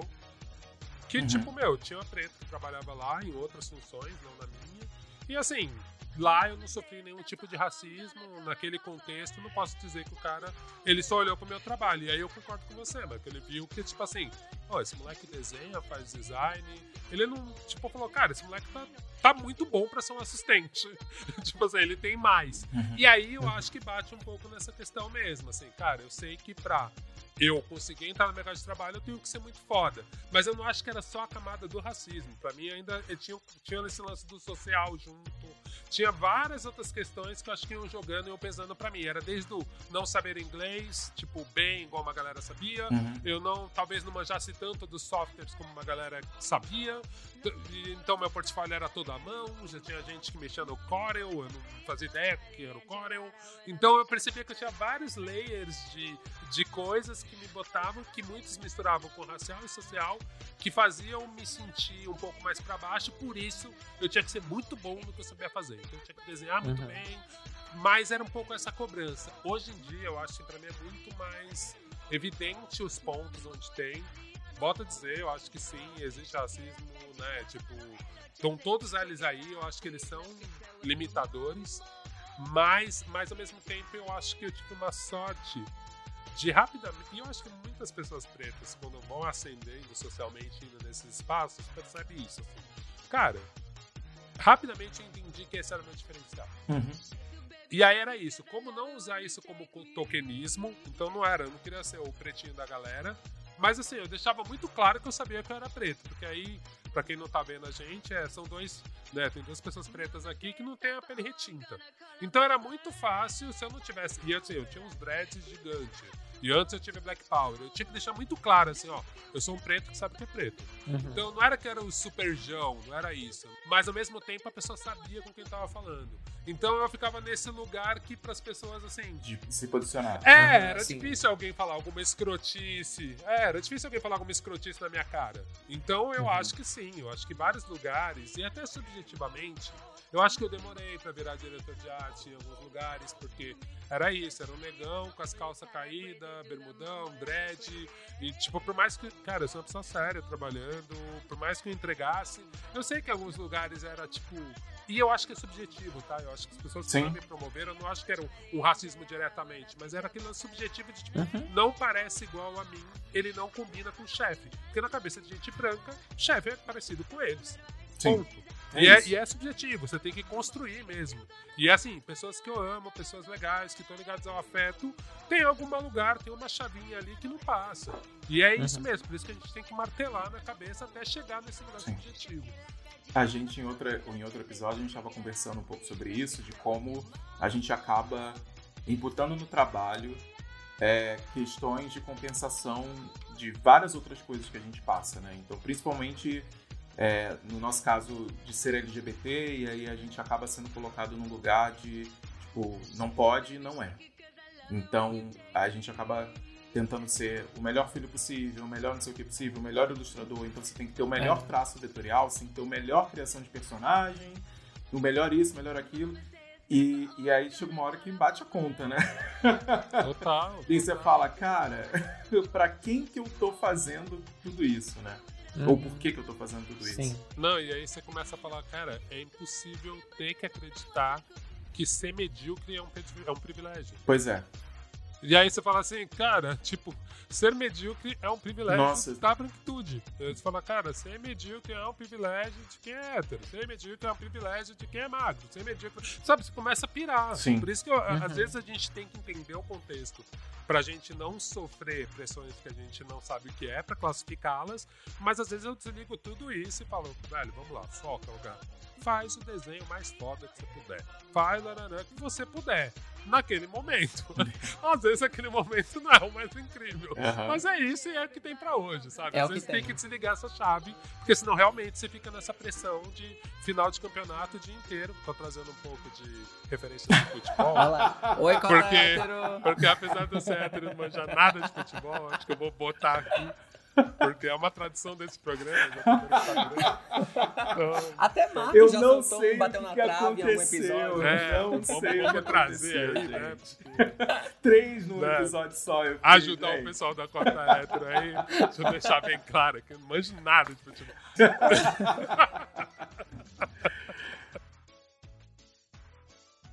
eu, eu tenho essa necessidade de, de ser bom em tudo, né? Não, ob- obviamente não pela questão racial, mas pela, pela o lance de ser LGBT. É curioso como a gente passa a fazer certas coisas pra compensar também, né? A gente que é LGBT, a gente compensa, mesmo sendo uma coisa péssima, ter que compensar o fato de ser viado, né? É, para receber alguma forma de validação ah, social. ou até é, evitar trabalhar em lugares formais, assim, acabar tendo um trabalho mais autônomo, que você não seja o seu chefe, porque determin, determinado padrão de comportamento ou estética te impedem de, disso que você falou, assim, de conseguir ter uma promoção, de chegar a um cargo de chefia, por exemplo, e tal. É, quando a gente é, olha para para chefes, a gente nunca vai pensar num chefe que abraça um chefe homem que abraça a sua feminilidade, por exemplo, né?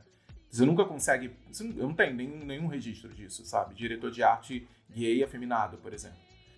É, é a imagem padrão do chefe, né? É branco, heterossexual, tradicionalmente masculino, é, não vai ter dread, né? não é um, um, um, homem que usa um salto para ir no trabalho ou que usa um pouco de maqui maquiagem. Essa pessoa nunca vai ser vista é, talvez em certos segmentos, talvez isso seja diferente. Os segmentos mas... onde a sociedade permite. Exato, onde é, o, onde é o lugar do viado, entre aspas, tá, gente? Por isso que eu acho que é legal, principalmente no começo da carreira, quem tá ouvindo a gente, ter uma trajetória mais diversa mesmo, né? Porque aí você vai, na, pelo menos na sua cabeça, você vai normalizando esses lugares, assim. Sim. Então é isso. Como eu uhum. sempre fiz frila pra moda, pra mim não era uma questão, assim, nunca foi. Porque, tipo, é isso. Nesse espaço sempre foi permitido. É, é, é isso mesmo, é uma algema, né? Então é isso. O gay pode estar ali na moda, pode até ser uhum. chefe, né? Tipo.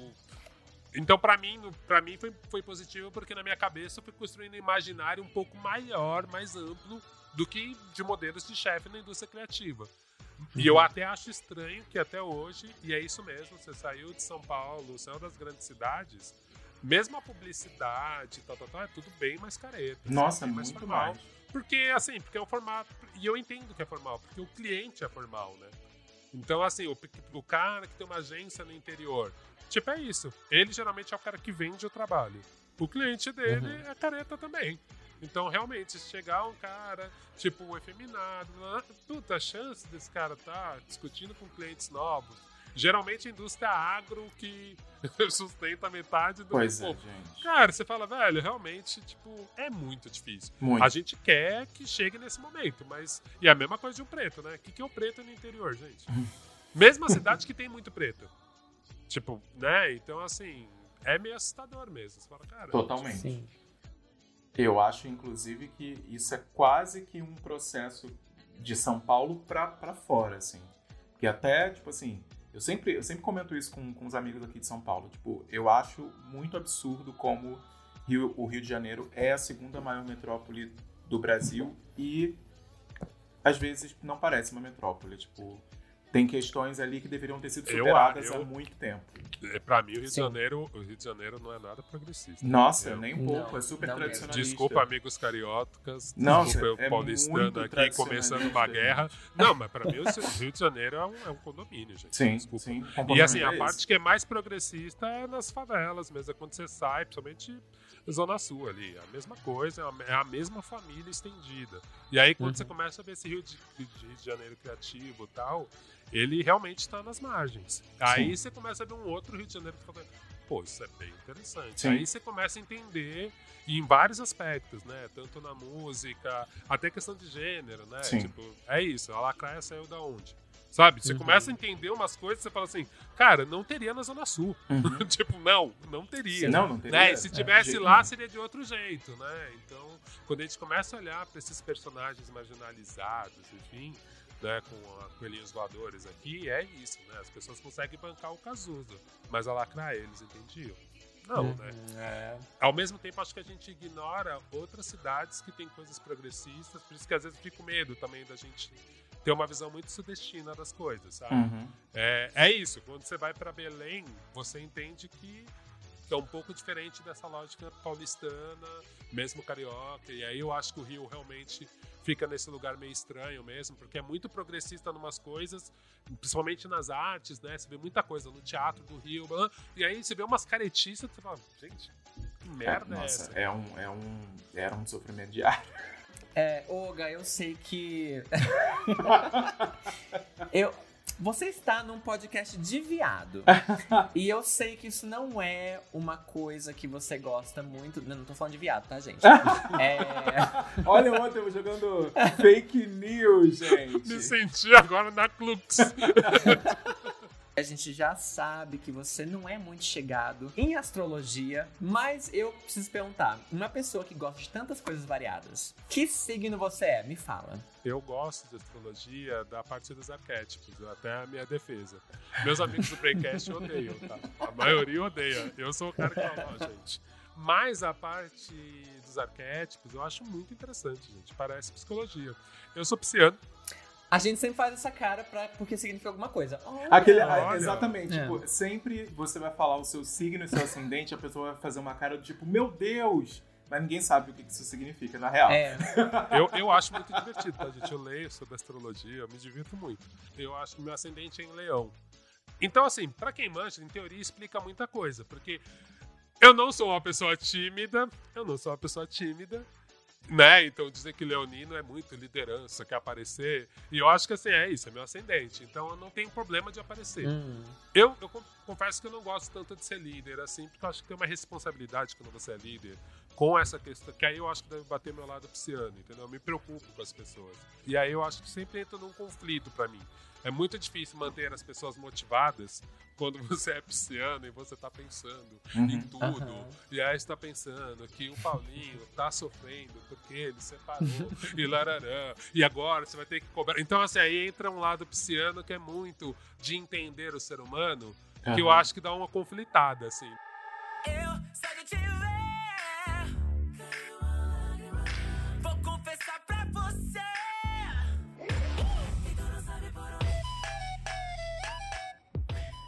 Cris Agona, oi. Apaga que tá feio. Conta pra nossa audiência, pra quem não conhece ainda o podcast, o que é o Apaga que tá feio. O Apaga Que Tá Feio, Marco Antônio Gomes, é o nosso quadro em que a gente fala de alguma coisa que não bateu bem durante a semana. Pode ser relacionado ao tema ou não, pode ser uma coisa séria ou não. Então, vamos lá, quem vai começar? O convidado? Vamos começar com o convidado. Vai lá, Olga. Eu tenho um que não é da eu tenho um que é da semana e tenho um que não é da semana. Beleza. O que é da semana, eu confesso, eu até joguei no Twitter e eu fiquei pensando se não é um pouco da minha bolha também e tal. E não é muito conclusivo, tá? É só uma sensação. Eu senti que esse ano, o 20 de novembro, não foi muito celebrado, mesmo por marcas, mesmo por. Até pelas pessoas mesmo, assim. Então, assim, na minha bolha, que tem muito ativista preto, blá blá blá, subiu uma hashtag lá no Twitter, apareceu coisas legais, que nem um, vídeo do Bradesco e tal, então um banco se posicionou. Mas eu confesso que eu fui bem menos impactado do que nos outros anos, que a gente sempre brincava. Nossa, esse é o mês que descobriram que existe preto. Meu Deus, que inferno, vou ter que falar em 10 mil lugares, né? Eu senti que esse ano foi muito mais morno, muito mais. E assim, eu vou ser bem honesto, eu acho que tiveram vários progressos nesse campo. Eu Uhum. vejo hoje em dia muito difícil ter uma vaga que as pessoas minimamente, não que contratem no final os pretos, mas assim, eu vejo que agora começa a aparecer, é feio quando não tem, mas eu achei, eu fiquei com essa percepção Uhum. que tipo esse ano foi bem mais xoxo, bem mais fraco. Eu lembro que teve um ano que assim, todo podcast em novembro só tinha convidados pretos, era uma coisa muito que é óbvio, tinha gente que tava meio na biscoitagem ali e Sim. tal, mas velho, é o tipo de tokenismo que eu acho ótimo. Foda-se. Faz aí. É melhor do que não ter nada, né? Tipo, ninguém fala nada nunca, né? É melhor do que não ter É. nada. Né? Agora eu só achei que falei, gente, a gente não chegou nesse grau de maturidade socialmente que tinha que chegar mesmo, de tipo, não precisar ter, ser natural, pra ser tão xoxo. Olha, eu acho que não foi só na sua bolha, porque a gente conversou aqui também sobre isso. É, foi bem mais fraco. Eu não sei também se, se é pelo fato da gente ter passado por um ano pós os acontecimentos nos Estados Unidos de George Floyd, que acho que também a coisa foi tão forte que o novembro foi tipo avassalador assim de marcas indo falar sobre isso, né? E acaba dando um parâmetro pra gente de que as coisas estavam num crescente muito crescente. E eu realmente vi muito pouca coisa, assim. Eu achei até um pouco preocupante. É, ao- a- por outro lado, uma coisa também que eu percebi é que aumentou bastante a quantidade de marcas que já trabalha default com a sua imagem com pessoas pretas nos seus comerciais.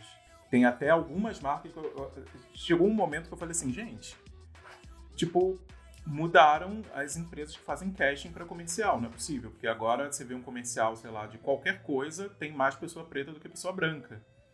E aí eu também não sei se as marcas se acomodaram um pouco nisso, tipo, eu já tô fazendo o ano inteiro, não vou celebrar nada. Uhum. É e, é, e é esse lugar perigoso, né? Porque a gente viu que eles resolveram a questão da representação, Sim. mas não da representatividade, né? Exato. Que, aí, que é isso que me bateu, assim. Então, tipo, virou o default ser na representação. Ter pessoas pretas ali para chamar o público, mas você fala, será que na representatividade mudou? Já que para os diretores dessas marcas, que são todos brancos, Uhum. ah, já falamos pra caralho já, né? Na época do Black Lives Matter. Puta, já falamos, ah, já botamos, já trouxemos o comitê da diversidade. Ah, tá bom, tá funcionando. Então é isso que eu fico vendo. Eu falo, cara, talvez ainda essas pessoas negras que adentraram essas empresas, elas ainda não chegaram num, num patamar ali de poder para conseguir botar representatividade mesmo. Assim, ó, a gente tem Uhum. poder de mudança, a gente é preto, tá aqui e decide. Né? Então eu senti um pouco uma, uma fraqueza ali. Mas volto a dizer, talvez seja nossa bolha, não sei. Mas fiquei com isso. E meu segundo é bem rápido, eu acho que eu já dei um pouco de spoiler aqui, mas, e esse é um pouco atemporal, eu acho que é um enfraquecimento do mercado editorial, mais especificamente revista, assim. Eu, puta, eu sinto muita falta, eu, Eu ainda sinto também. compro revista, e eu acho muito triste eu entrar num metrô, num ônibus, e ninguém lê mais revista. E assim, não foram todas que foram online. E desculpa, a transição para online não foi boa, assim. A maioria das vezes não tem tudo. A- ainda o jornalista ainda acha que online é menor. Muita gente ainda acha que online é menor, porque o consumo é muito mais rápido. Como ele não vai ficar, pensando nessa questão da arte principalmente, a foto é pior, não é uma coisa para ficar. A revista Sim. tinha essa questão de ser físico e ficar. Então eu ainda fico mal feliz quando eu pulso minhas revistas aqui Sim. e acho umas revistas e falo, caralho, é isso, cara, que Uhum. maravilhoso. Ainda, ainda é muito foda, ainda é muito bom, cara. Que incrível. Sim, eu, eu, eu concordo com isso também. Até algumas revistas até mudaram assim seu direcionamento editorial para uma coisa que fosse menos informativa, apesar de eu, de eu achar que você pode ser informativo e não precisar necessariamente falar sobre o assunto da semana. Mas eu sinto isso também até num mercado que teoricamente é, é feito para vender revista, que é tipo de quadrinho, por exemplo. Tipo, até o consumo de quadrinho ele foi afetado pela forma como as pessoas acabam consumindo. Então, é, é, às vezes rola, rola muito problema de, de produção de quadrinho e tudo mais. As pessoas compram menos, as pessoas perguntam se tem versão online. Assim, gente, pegar num quadrinho, ver o negócio, ver a coisa perto, Cheirar o quadrinho. Ah, Mas assim, ver as coisas com calma, sem precisar, tipo, eu tenho que ler esse quadrinho para poder já ler o outro. Sabe, menos pressa e degustação da experiência ali, eu tenho a sensação de que isso tem morrido, assim, muito rápido. sim. Eu acho que as revistas hoje em dia elas elas estão mais pensadas para serem muito mais perecíveis, assim, muito mais efêmeras do que era antigamente. Sim. Eu lembro quando eu era criança, a gente assinava a. Aí acho que tem a ver com o tema de gostar de várias coisas diferentes. A gente assinava super interessante da, da Abril e eu amava aquela revista quando eu era Eu também. criança. A gente tinha uma pilha, a gente nunca jogava fora. E a gente sempre voltava para revistas antigas porque eram, eram assuntos que eram sempre relevantes, né? Ou sempre Eu interessantes. cheguei a fazer bastante ilustração pra Super Nação É. Oráculo. Uhum. Era bem legal. Mas é isso, assim, eu sinto que o mercado independente de publicação cresceu. Então tem várias feiras de São Paulo. Sim. Eu espero que todas voltem, feira plana, blá blá blá. Mas é isso, essa mídia, revista mainstream, e não digo só, tipo, a Veja, que ainda tá aí, alguns títulos estão fortes e vão continuar. Mas esses mais de nicho, tipo revistas de música, que era uma coisa que eu amava, por exemplo, tipo, meu, nacional importada, gastar uma grana. Descobri coleções. muita banda de metal. Descobri muita banda de metal É em revista de música, gente. Era muito. Era revista de música Casar e Emule. No início dos anos Ah, 2000. E você, Crisa? bom. O meu apaga que tá feio de hoje Eu já tô rindo é, é o seguinte. Como é que eu vou explicar? O meu apaga que tá feio de hoje vai para como a vida ela é feita de altos e baixos. Lá vem. né? É, é o seguinte, vou falar de novo do Festival Mix. Há dois episódios eu falei né, que tinha perdido emprego e isso tava num contraponto assim de quando né, o nosso filme tinha sido selecionado. Vou falar de outra coisa que aconteceu hoje. O meu apaga que tá feio vai para donos de pet que não cuidam direito dos seus pets. É o seguinte, Marco, lembra que eu fui na sua casa Eu não tenho pet. ah, não é pra você. Mas pra quem tá ouvindo, eu tô em São Paulo por, por algumas semanas. E aí a gente foi. é, eu e Marco, a gente gravou o primeiro episódio presencial. E aí lembra que eu comentei? Ah, eu tô com umas picadas assim na canela, na minha perna. E é Aham. pernilongo de São Paulo que eu não tava mais acostumada, né? Aham. Aí é o seguinte, cheguei aqui, aí como a gente tinha sido selecionado pro festival, eu pensei, não, vou pegar um Airbnb, e aí como é um festival, é, tô me sentindo chique, vou pegar um Airbnb legal para essas duas semanas, durante o festival. Porque eu preciso de espaço para me montar e tudo mais. E pra me sentir, né, uma pessoa chique, cineasta, que eu vou colocar no meu Instagram também no Cineasta. perfil. Que agora já sou também, né? Aí depois da primeira noite, segunda noite, comecei a sentir umas, umas picadas. Eu acordava com picada assim na minha perna, né, na canela. Aí achei que era pernilongo, até comentei com o Marco. Só que aí, a cada noite tinha um, uma a mais, duas a mais, Caramba, enfim. mas- Eu toda chique, indo em festival de cinema. Há uns dois dias descobri que esse apartamento está infestado de pulgas. Vocês acreditam, gente? E ah, eu tô assim, eu tô uma drag toda picada. Viado. Aparentemente, o, a pessoa que ficou antes de mim aqui veio com um gatinho. A dona falou que eles não aceitam pet aqui nesse. No prédio acho que pode. Mas nesse apartamento não pode. Mas ela abriu uma exceção pra essa pessoa que tava antes de mim. Eu tô me coçando aqui, E aí- eu sou muito, né? Tipo, eu já tô tipo coçando a perna. Essa pessoa ficou algum tempo. O meu voo Gente. atrasou, eu cheguei um dia depois, então teve um dia sem ninguém aqui. Então eu cheguei, as pulgas estavam esfomeadas. e tô toda Gente. totalmente comida. Que fique bem claro pros ouvintes, a, a Crisa tá em Pinheiros. Sabe? Não é pra você É, tá. Não, tá, eu vou falar. Não tá infestado de pulga. Eu fui dramática porque eu sou drag. Tinha umas pulguinhas aqui, tá? É porque aqui na sala tinha. um- um lembra que tem um tapete aqui? Aham. Que você vê aqui? Aham. Era ali. Ainda me ofereceu pra sentar no tapete? Ainda ofereci. de pau. Ai, gente. É. Gente. Gente, as minhas pernas, e eu tava chiquérrima ontem lá com vestido bafo, as pernas todas vermelhas. Ainda bem que eu tava de meia calça ontem. Mas falei com a dona, ela ficou su- se sentindo super mal. E ela é uma anfitriã maravilhosa. Ela foi super legal Que bom, comigo que bom. pra tudo mais. Eu sou uma pessoa super de boa, então assim, ah, não vou dar nota baixa, não vou, sabe? Claro que no fundinho, assim, até queria que ela, né, me desse um desconto, alguma coisa assim, mas Pelo Mas menos, né? é, ela mandou é, vir uma pessoa hoje, Detetizar. detetizou, fez, e aí eu saí de casa, né? É, ela resolveu na hora, ainda mandou uma, uma. Ela foi na farmácia, comprou uma, uma pomada pra mim, mandou. Então tá tudo bem. Mas só queria mandar de novo um recado de que a vida é feita de altos e baixos. É tipo assim, desemprego, festival, Exato, pulga. festival. Pulgas. E é isso, gente. Mas então, assim, Gente. se você tá no Airbnb ou visitando amigos e você vai lavar seu pet, cuida do seu pet e também pelo seu pet, né, gente? Então não deixa ficar com pulguinha, não. Gente, eu nunca pensei que eu fosse ouvir isso. Eu nunca achei que eu ia passar por isso, bicha. Ela não tira o chapéu para as pulgas. É. Pulgas, não, não vou. Apaga que tá feio. Ou mata que tá coçando. e você? Eu não tenho é, apaga que tá feio, porque eu estou tentando. eu tô tentando continuar nessa linha reclamar menos, porque o meu Twitter é só reclamação. Quase não tem ilustração, só tem reclamação. Então vou manter essa linha assim. Mas em compensação, eu tenho bastante edifica.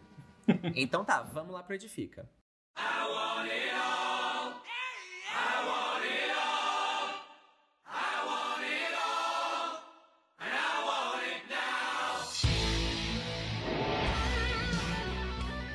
Marco, explica pra todo mundo, os ouvintes, o que que é o Edifica. Edifica é o nosso quadro que a gente indica, a gente dá é, notas positivas, a gente fala o que vocês têm que ouvir, escutar, enfim, quadro de indicações e coisas para poder se divertir e dar uma clareada na cabeça.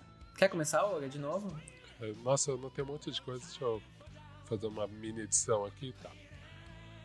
Eu vejo que todo mundo que vem aqui muitas vezes indica quadrinhos, então eu quero indicar quadrinhos do quadrinista. Eu não sei se já indicaram o Simon Hanselman. Não. É, arroba, arroba dele é Simon, arroba Simon é Simon, Hans, ponto, Hanselman. Hanselman é H-A-N-S é L-M-A-N-N de navio. Ele é um cartunista australiano, quadrinista, e já teve quadrinhos lançados pela Veneta. Ele fez o Mau Caminho, que saiu há pouco tempo. Eu acho ele um dos artistas mais interessantes de quadrinhos, de traço, tá? As histórias são bem depressivas, são, tipo, os personagens muito louco, deprê, droga, é uma doideira, só que é uns personagens meio fofo. Assim, ah, bem essa linguagem mais de quadrinhos alternativos tal, mas eu acho que ele chegou numa forma muito interessante. Vai sair um próximo quadrinho dele, porque durante a pandemia ele foi desenhando todo dia, fazendo umas tirinhas. Já tá para sair, eu acho que se entrar no site da Veneta, se já não saiu, tá para sair um novo quadrinho dele, que acho que é o Crise, depois dá uma conferida. E, cara, é um quadrinista bem interessante, acho que vale a pena se expulsarem. Então, é, tá aí. Esses dias também descobri que saiu um livro, ainda não comprei um quadrinhos, mas eu quero comprar, de um amigo meu, Jefferson Costa, que é o arroba Jeff, tracinho Costa, tracinho, underline, né? Underline RM. O Jeff Costa ele ficou bem conhecido porque ele fez o Jeremias, desenhou o Ah. Alma, do Maurício de Souza. Sim. E agora ele fez um quadrinhos do Fela Kuti. Olha. Que eu falei, olha só, para adolescentes, assim. Fiquei bem interessado, descobri recentemente, pra sair agora. E tô louco pra ir atrás, ainda não consegui comprar, mas já tô esperto. Ele é muito foda. Ah, o traço dele é muito legal. Ele é muito foda, ele é muito foda. Maravilha. Uma outra artista que eu queria dizer que essa semana foi na exposição e depois até dei uma olhada agora no Instagram dela, ela tá com uma outra exposição no Rio também que vai começar, mas primeiro eu vou falar da que tá aqui em São Paulo, que é Ostentar é Viver, na Galeria Luiz Estrina, o nome da artista é Pamela Castro. Pamela A Castro. Pamela- Todo mundo ama, né? Todo mundo ama. Maravilhosa. Tava na Enciclopédia Negra. Ah, o arroba dela é Pan, é P-A-N-M-E-L-A Castro. Ah, Então sei. tem esse Pan, Pan. antes da Pamela. Não sei se você viu, Marco. Tem uma exposição da Pamela que vai começar agora. Então, provavelmente, quando sair o episódio, vocês já vão poder visitar. Que é no Museu do Rio, no Museu da República, lá no Rio. E que ela fez uma parada que eu achei muito interessante. Ela pediu para nove pessoas irem no dia 25, né? E ela pintou as pessoas ao vivo para exposição. Nossa. E aí, na seleção dela, ela botou mulheres trans e cis e homens trans. Uhum. E ela, quando você segue a Pamela, você vê que ela é uma artista, né? Faz várias coisas, mas o forte, assim, ela ficou mais conhecida, né? Com os grafites e com a pintura, a pintura dela, a óleo, os retratos, né? Não é só óleo que ela usa. E é muito interessante, assim, porque, cara, a velocidade, o jeito que ela pinta, retrata, a produção dela é insana. Essa mulher tem três exposições ao mesmo tempo em Nova York, aqui em São Gente. Paulo, no Rio. Ela é, Ela ela é é, uma muito- entidade artística. É. Assim, é, é uma coisa inacreditável que ela faz. Assim, a produtividade dela é muito grande. É muito, e é multi, é isso, é performance, é foto, é pega o Instagram, mistura tudo. Então, essa exposição, Tentar Viver na Galeria Luiz Estrina, fica até janeiro, é muito interessante porque você vê um pouco do que a gente falou, né, de ser multi, e ao mesmo tempo tudo tem um humor dela, tem, um, tem a carinha dela, Sim. assim, é bem legal. É uma pessoa divertidíssima para seguir no Instagram, É ótimo. aliás. Legal. Então, vale muito a pena vocês conferirem. Adorei. Por último, tem um menino que eu soube do trabalho dele na SP Arte, que ele tá pela Galeria Verve.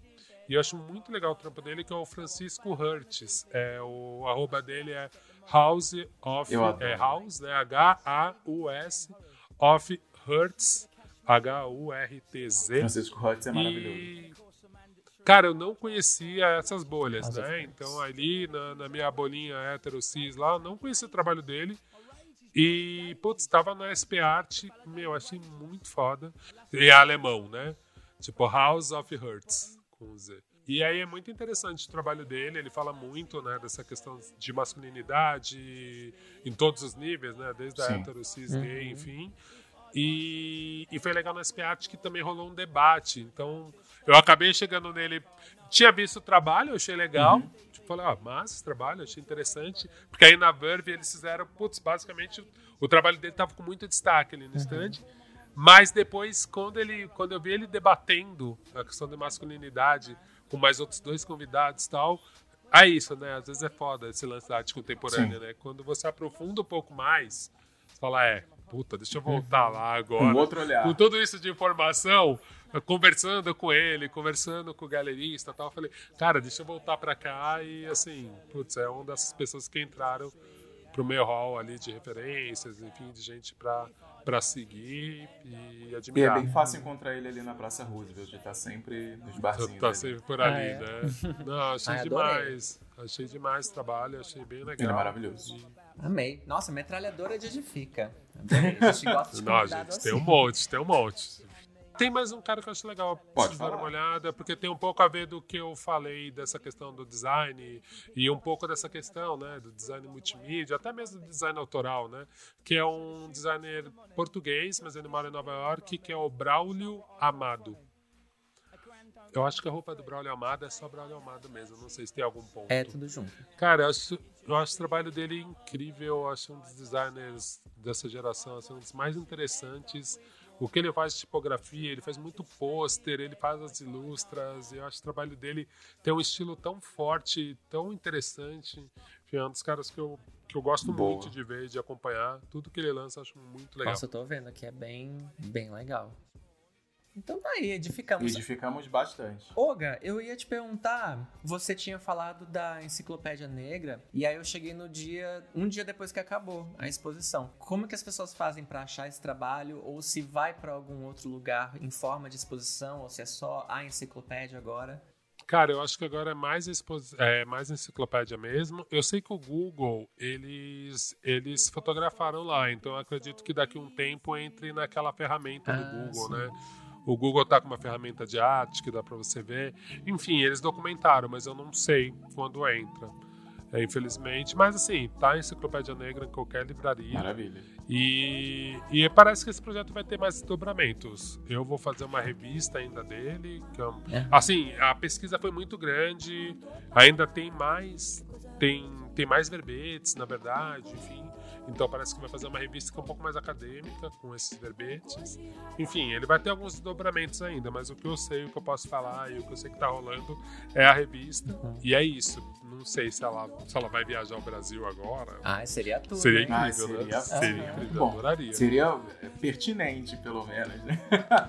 É, mas eu sei que teve esse lance do Google, então provavelmente em breve ela deve estar online. Tá certo. E você, Crisa, qual é o seu edifício? O meu edifica tá anotado aqui há, eu acho que meses, mas sempre aparece uma outra coisa que é mais pertinente ou que tem mais a ver com, com o tema. Me interesso por várias coisas.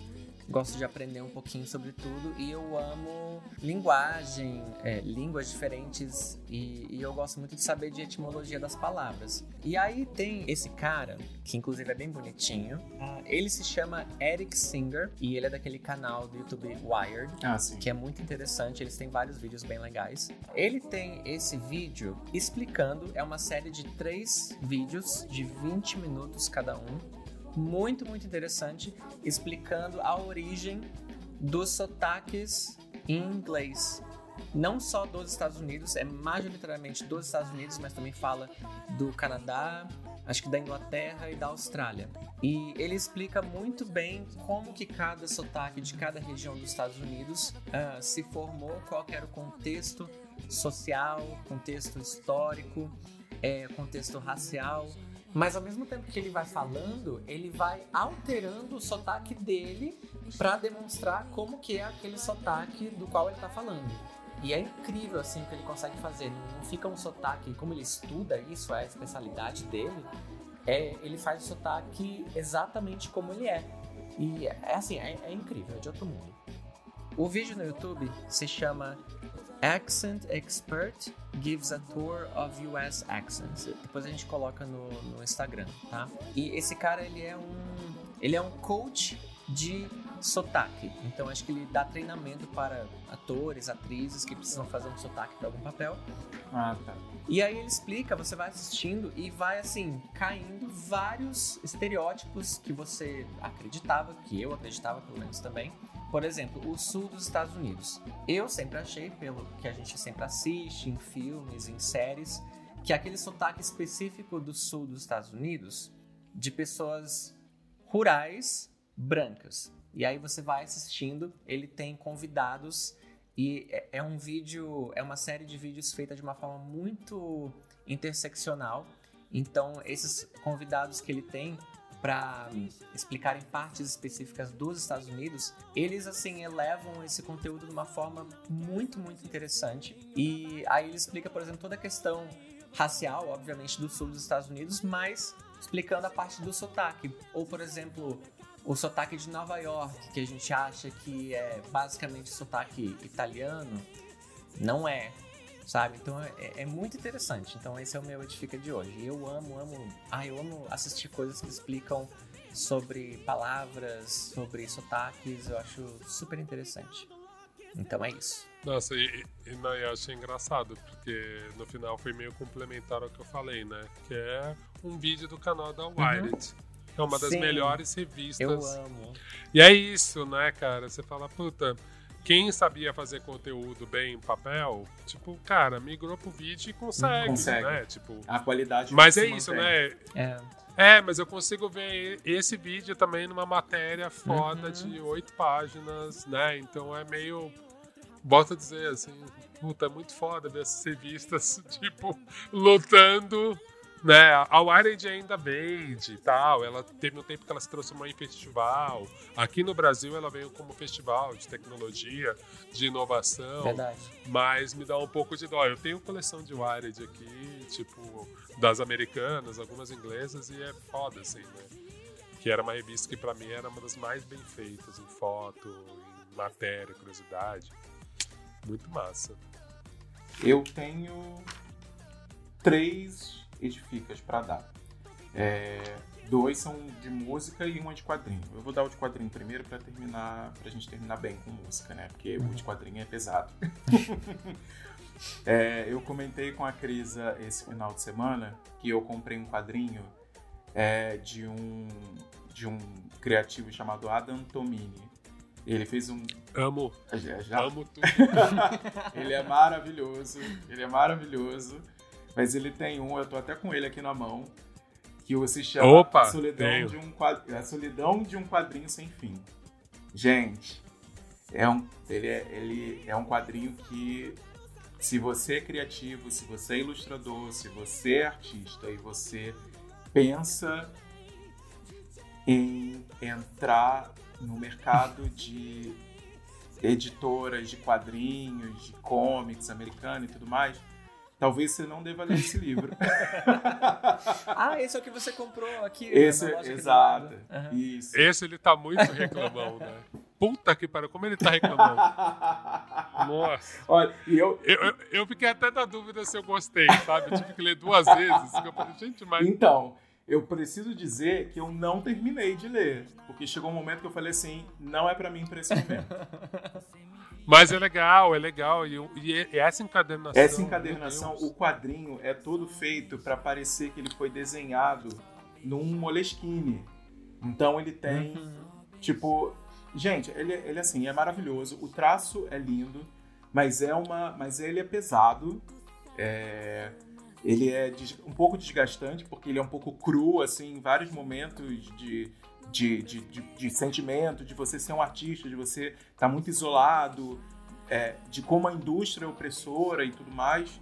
É, ele pode ser um pouco desestimulante, mas dependendo do, do ponto que você esteja profissional, talvez ele também seja uma grande. é, ele abre os seus olhos assim para como é que funciona o mercado e como a gente não deve glamorizar o mercado que é feito para tirar dinheiro de todo mundo o tempo inteiro, sempre, sabe? Ah, e, e- e- uma coisa que eu acho muito legal, não, eu vou fazer esse podcast ter 8 horas, vai ganhar do Flow. Esse vai. Vamos ganhar do eu- Flow. va- vamos lá. É, Vamos lá. é, não, uma coisa que eu acho muito legal do Adrian Tomini e nesse quadrinhos, apesar de também ter a mesma sensação que você, assim. No final é gratificante Sim. terminar, mas assim, cara, quadrinho independente é difícil em qualquer lugar, amigo. A maioria dos quadrinhos independentes não vive disso, tem outro trabalho. É triste, assim, você tem que realmente amar a parada.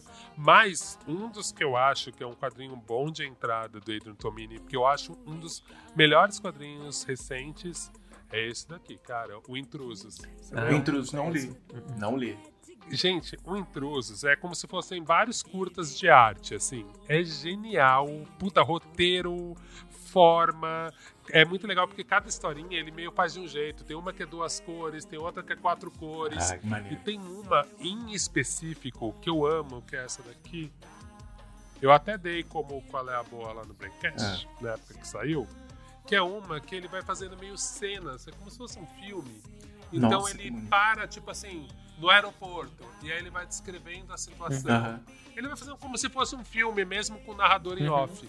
É genial, assim. Adrian Tomini, pra quem não conhece ele, é o cara que certamente você viu algum desenho dele, porque ele faz as capas da. Ai, gente, aquela na Babyista de Nova York? The New York. É a New Yorker. Da The New Yorker. Maravilhosa. Então, geralmente, ele fez, fez aquela capa da pandemia que viralizou, que era uma menina preta trabalhando em casa, ela tava na frente do computador, Uhum. e aí ela tava super arrumadinha de cima, Sim. da cintura pra cima, e da cintura pra baixo a casa uma zona, ela desarrumada. Foi maravilhoso. E assim, agora aquele momento babaca que eu faço as pessoas terem inveja. Tá vendo? Eu tenho esse box, que é um box de zine do Adrian Tomini. Ah, Os primeiros dele. Ah, Ele, tipo, meu, gente. Gente. E é muito legal, que é do começo da carreira, então você vê o traço dele, super tosco. tipo, não era esse traço que parece um vetor hoje em dia. Era super tosco, rabiscado. Ele tem um traço hoje em dia que é tipo, é muito gostoso de ver. Ó, então, Adrian Tomini, como edifica, além, edifica. obviamente, dessa- além do Intrusos, além do Solidão de um quadrinho sem fim. Esse cara é maravilhoso. Não, assim. é maravilhoso. Puta, que ótimo. Então, eu tenho mais, mais dois edificas, Ah, que são, é, são dois artistas. É, essa semana passada rolou o Grammy Latino. é, e dois dos meus artistas preferidos, as pessoas que. Assim, um, um- uma, um é uma banda e um é um cantor. A banda é pro- provavelmente a, a minha banda preferida brasileira que tem, assim, a que eu mais escuto. E o outro é um artista que foi que eu- talvez quem, quem eu tenha mais escutado em 2020. uhum. É, a banda é o Tuyo. É, eles concorreram na, na categoria de melhor álbum de pop de, contemporâneo de língua portuguesa. Não ganharam, infelizmente. É, eles têm um, um trabalho que é bem difícil assim de classificar o que, que eles fazem, porque tem tanta referência de Brasil na música deles. É, mas basicamente eles são um pop rock afrofuturista, se é que eu posso dizer. assim, eles têm muita coisa de dream pop, eles têm eles às vezes caem um pouco pro emo assim, tipo tem referência de emo e tal. São, são duas meninas, a Liliane e a Laiane e o Jean. É, elas duas são de Curitiba e ele é do Espírito Santo. Os três são pretos e eles falam muito sobre como é você se sentir é, meio que um peixe fora d'água em todos os lugares, assim. Então eles têm letras que são muito cruas e são muito verdadeiras e eles não estão num espaço de, ai, vamos cantar o positivo. Não, vamos cantar a realidade e vamos nos conectar com as pessoas é, por coisas que talvez elas sintam e que ninguém canta sobre. Parece que alguém tá cantando algo que ninguém nunca te falou, sabe? Uhum. É, Então, assim, eles são muito fodas, eles, tudo que eles fazem. As meninas têm um vocal, assim, tipo, muito delicado. É uma banda que eu consumo muito quando eu vou desenhar recreativamente. Assim, quero desenhar sem nenhuma pressão de trabalho. Eu tô escutando Tuyo porque me inspira muito. Tuyo é T-U-Y-O. Que eu acho que é, o Instagram deles é Eu Tuyo. A, a, a, Lil, a Lil é muito divertida e tem um podcast, o, o Pós-Jovem, com um episódio só com ela, é muito bom. Gente, eles são um poço de carisma, assim. Eles são muito, São. muito É uma gostosinhos de banda ouvir. ótima mesmo. E tem esse lugar, né, cara, do, do preto indie, Uhum. que é um lugar que a gente viu muito pouco, né? No Brasil mesmo, mesmo na cena, assim, eu, né? Sou velho, né, gente? Já vi muito. E era, eram poucas bandas, principalmente de rock, que tinha. que você via músicos negros nesse cenário mais alternativo. né? Eu achei muito legal, assim. Eu acho que é um espaço que o Teo ocupou, que é um espaço muito importante, assim. Sim. Eu acredito que vão vir mais bandas por causa deles, assim. Porque é isso, é um lugar que você vai pro rap, pro samba, pro, pro, pras caixinhas é, ali. falta Sim. um lugar, né? da- Dar uma pessoa de, de uma certa identidade. E É, e é foda, porque na gringa não é assim, então é meio, meio triste que no Brasil ficou muito esse lugar, né? Então, quando você vê. Ainda no metal ainda tem, né? Tem alguns lugares que ainda tem, mas no indie rock mesmo não tinha. E aí quando o Tuyo apareceu, você fala, é, então alguma coisa tá mudando. É, e o outro que eu queria indicar é o Zé Manuel. Ele concorreu agora no, no Grammy também como melhor álbum de música brasileira. E ele tem um álbum que ele lançou no ano passado chamado Do Meu Coração Nu. A primeira música já é um, um socão, né? Ele é de Pernambuco. Ele tem um jeito de cantar que é muito doce. Ele também fala sobre as vivências de ser um homem não branco no Brasil, sobre as mazelas da sociedade, co- como ele se entende nesse lugar e tudo mais, mas é de um jeito assim que dá vontade de ficar escutando, a voz dele é gostosa de ouvir.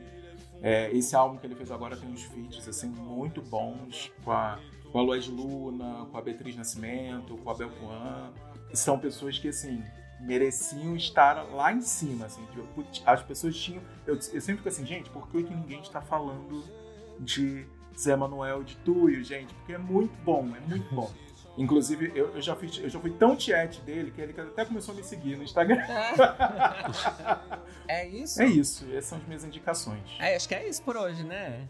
Temos Valeu, episódio. meu povo. Ai, gente, Olga, muito, muito obrigada de novo por topar participar desse podcast que acabou de começar, mas é feito com muito carinho. A gente ficou super feliz quando você aceitou e a conversa foi super legal. Eu amei, eu amei. Eu confesso que quando ele falou, eu achei que fosse piada. Pouco aceitou. Eu falei, é Ah, é sério? porque assim, eu, Como? eu, Como assim? eu sou assim, o não a gente Não. tem, então a gente sempre busca, vai buscar a humilhação, né? Então.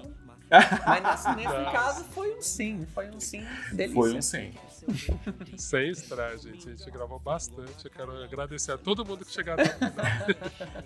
Se inscreve lá no nosso Instagram. pra gente chegar A conversa foi muito divertida, porque nem parece que Ai, passou três horas, gente. ai, Sério, foi muito divertido. Massa Sim, demais. a gente amou. E, enfim, na nossa segunda temporada, você volta, por Com favor. certeza. Volto sim. A casa vai estar menos bagunçada, mas não vai ter pulga? Não vai ter pulga. Redes sociais, Olga, como é que o pessoal te acha em todos os lugares que você É quiser? bem fácil. Arroba Oga Mendonça. O-G-A Mendonça. Mendonca. Eu, eu tô mais no Twitter, tá, gente? Não me procurem no LinkedIn. e no Instagram é onde eu respondo rápido tal. Facebook, LinkedIn. Eu tô em todas, mas eu demoro pra responder. Agora, Twitter, principalmente, Instagram, são as que eu respondo mais rápido. Marco, onde é que o pessoal acha você? Vocês podem me achar no arroba desenhamarco. Eu tenho voltado a publicar desenhos no arroba desenhamarco. Ah, você publicou um essa semana que tava, tava bem bonito. E, ou vocês podem me achar também no Twitter, arroba M-A-L-G-F, Malgif, que lá eu tô reclamando da vida, estou comentando Masterchef, às vezes. É isso. E você, Crisa? Gente, vocês podem me encontrar em basicamente todas as principais redes sociais: YouTube, Twitter, Instagram, ah, TikTok, Crisagona, K-R-I-S-A-G-O-N-N-A. No YouTube tem vários tipos de vídeo, o conteúdo lá é em inglês. Instagram tem looks, tem coisa de drag, tem desenho. TikTok tem live de desenho e tem várias historinhas que eu conto enquanto eu desenho. Em dois minutos eu faço um personagem sem, sem fazer sketch, sem rascunhar e vou criando uma historinha para aquele personagem. Então vocês podem me seguir por lá também. Maravilha. E para vocês que querem continuar a consumir conteúdos do Papel e Pinta, vocês podem seguir a gente no arroba papel.pinta no Instagram. E vocês também podem mandar críticas, sugestões, chuchadas, gongadas, elogios, pics no nosso e-mail que é papelepinta.gmail.com É isso aí. Então tá, gente. Muito obrigado para quem ouviu até aqui e a gente se vê daqui duas semanas. Beijinhos. Valeu, gente. Beijo. Tchau, tchau. Beijo, gente. Tchau, tchau.